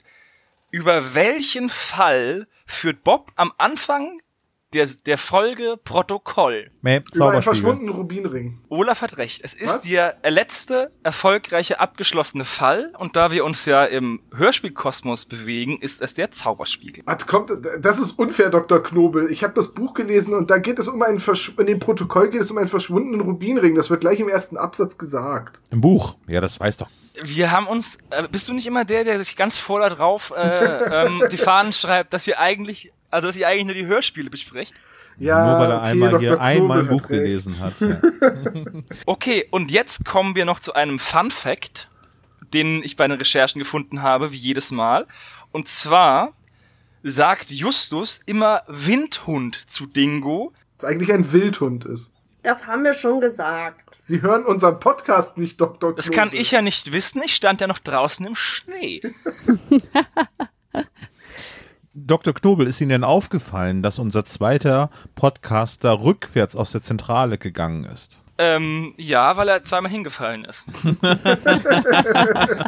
Rückwärts laufen im Schnee ist nämlich nicht das Geschickteste. Da würde ich mir eher diese Schuhe mit den inversen Sohlen anziehen und geradeaus. Haben Sie noch eine Frage für uns? Nein, aber ich bin enttäuscht und begeistert gleichzeitig, dass Olaf so viele Fragen wusste, der Rest nicht und ihr trotzdem wieder mal eine Frage nicht beantworten konnte. Ich hätte die ganze Zeit mit der Frage gerechnet, an welchem Wochentag der Dingo gestorben ist. An einem Sonntag. Richtig. Darauf die, die ganze Zeit gelauert. Bitte stell diese Frage, ich- bitte stell diese Frage. Ich habe darauf gewartet, dass man fragt, wie die Percivals hießen mit Vornamen. Joanne, Nein, Bridget, Nein. nein. Patrick und Kenneth. Papu. Achso, dann weiß ich es nicht. Mit wem möchten Sie lieber in den Urlaub fahren? A, Ihre Frau, B.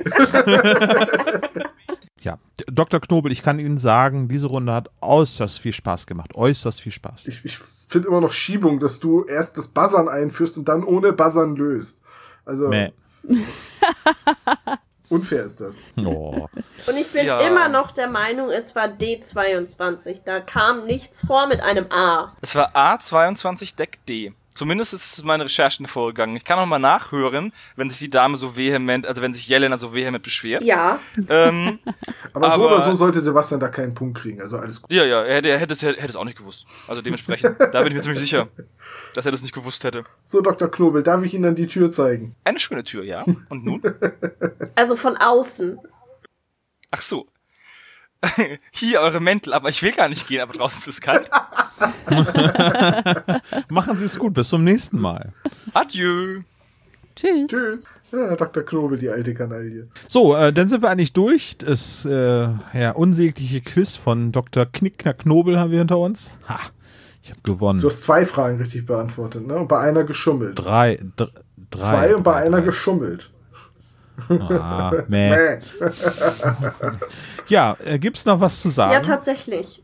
Ich habe eben gerade noch mal in das Buch reingeschaut. Und ihr ratet nicht, was Justus am Ende sagt. Was sagt er am Ende? Er hätte auch die ersten fünf Rätsel überspringen können. Ja.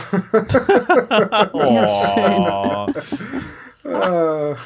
ja, ich hab's ja gleich gesagt. Das war von Anfang an sein Plan. Dieses Justus hat alles durchschaut und sagt nichts. ja. Tja, Tom, lädst du uns noch aber ein Stück Geburtstag auf jeden Fall. Ich Kirschkuchen? Finde, natürlich. Das wäre eine Tante tolle Idee. Kirschkuchen. Zu, zu meinem Geburtstag nur das Beste. Es war auch ein sehr schönes Kalendertürchen, wie ich finde. Ja, äh, und vor allem mit zwei Stunden wahrscheinlich das längste Kalendertürchen bis Heiligabend. Bis Heiligabend. Halleluja. Was das sein wird, das wird jetzt noch nicht verraten. Ich bedanke mich auf jeden Fall recht herzlich bei Vielen Christine. Dank. Ich bedanke mich, hier sein zu dürfen und wünsche denen da draußen jetzt schon mal ein frohes Fest. Ines, du bist noch nicht ganz durch für dieses Jahr. Einmal werden wir dich noch äh, einberufen. So viel kann ich dir jetzt schon mal verraten. Aber trotzdem schön, dass du da warst. Ja, immer wieder gern. Und Tom, dir sei nochmal alles Gute zum Geburtstag gewünscht und es war schön mit dir einen Podcast an deinem Ehrentag Danke, ich habe mich auch sehr gefreut, dass ihr euch die Zeit genommen habt. Und äh, Christine, bedank dich einfach bei Sebo, dass er keine Zeit hat. Danke, Seppo. Danke, Sebo. Also macht's gut. Tschüss. Gute Nacht. Tschüss. Tschüss.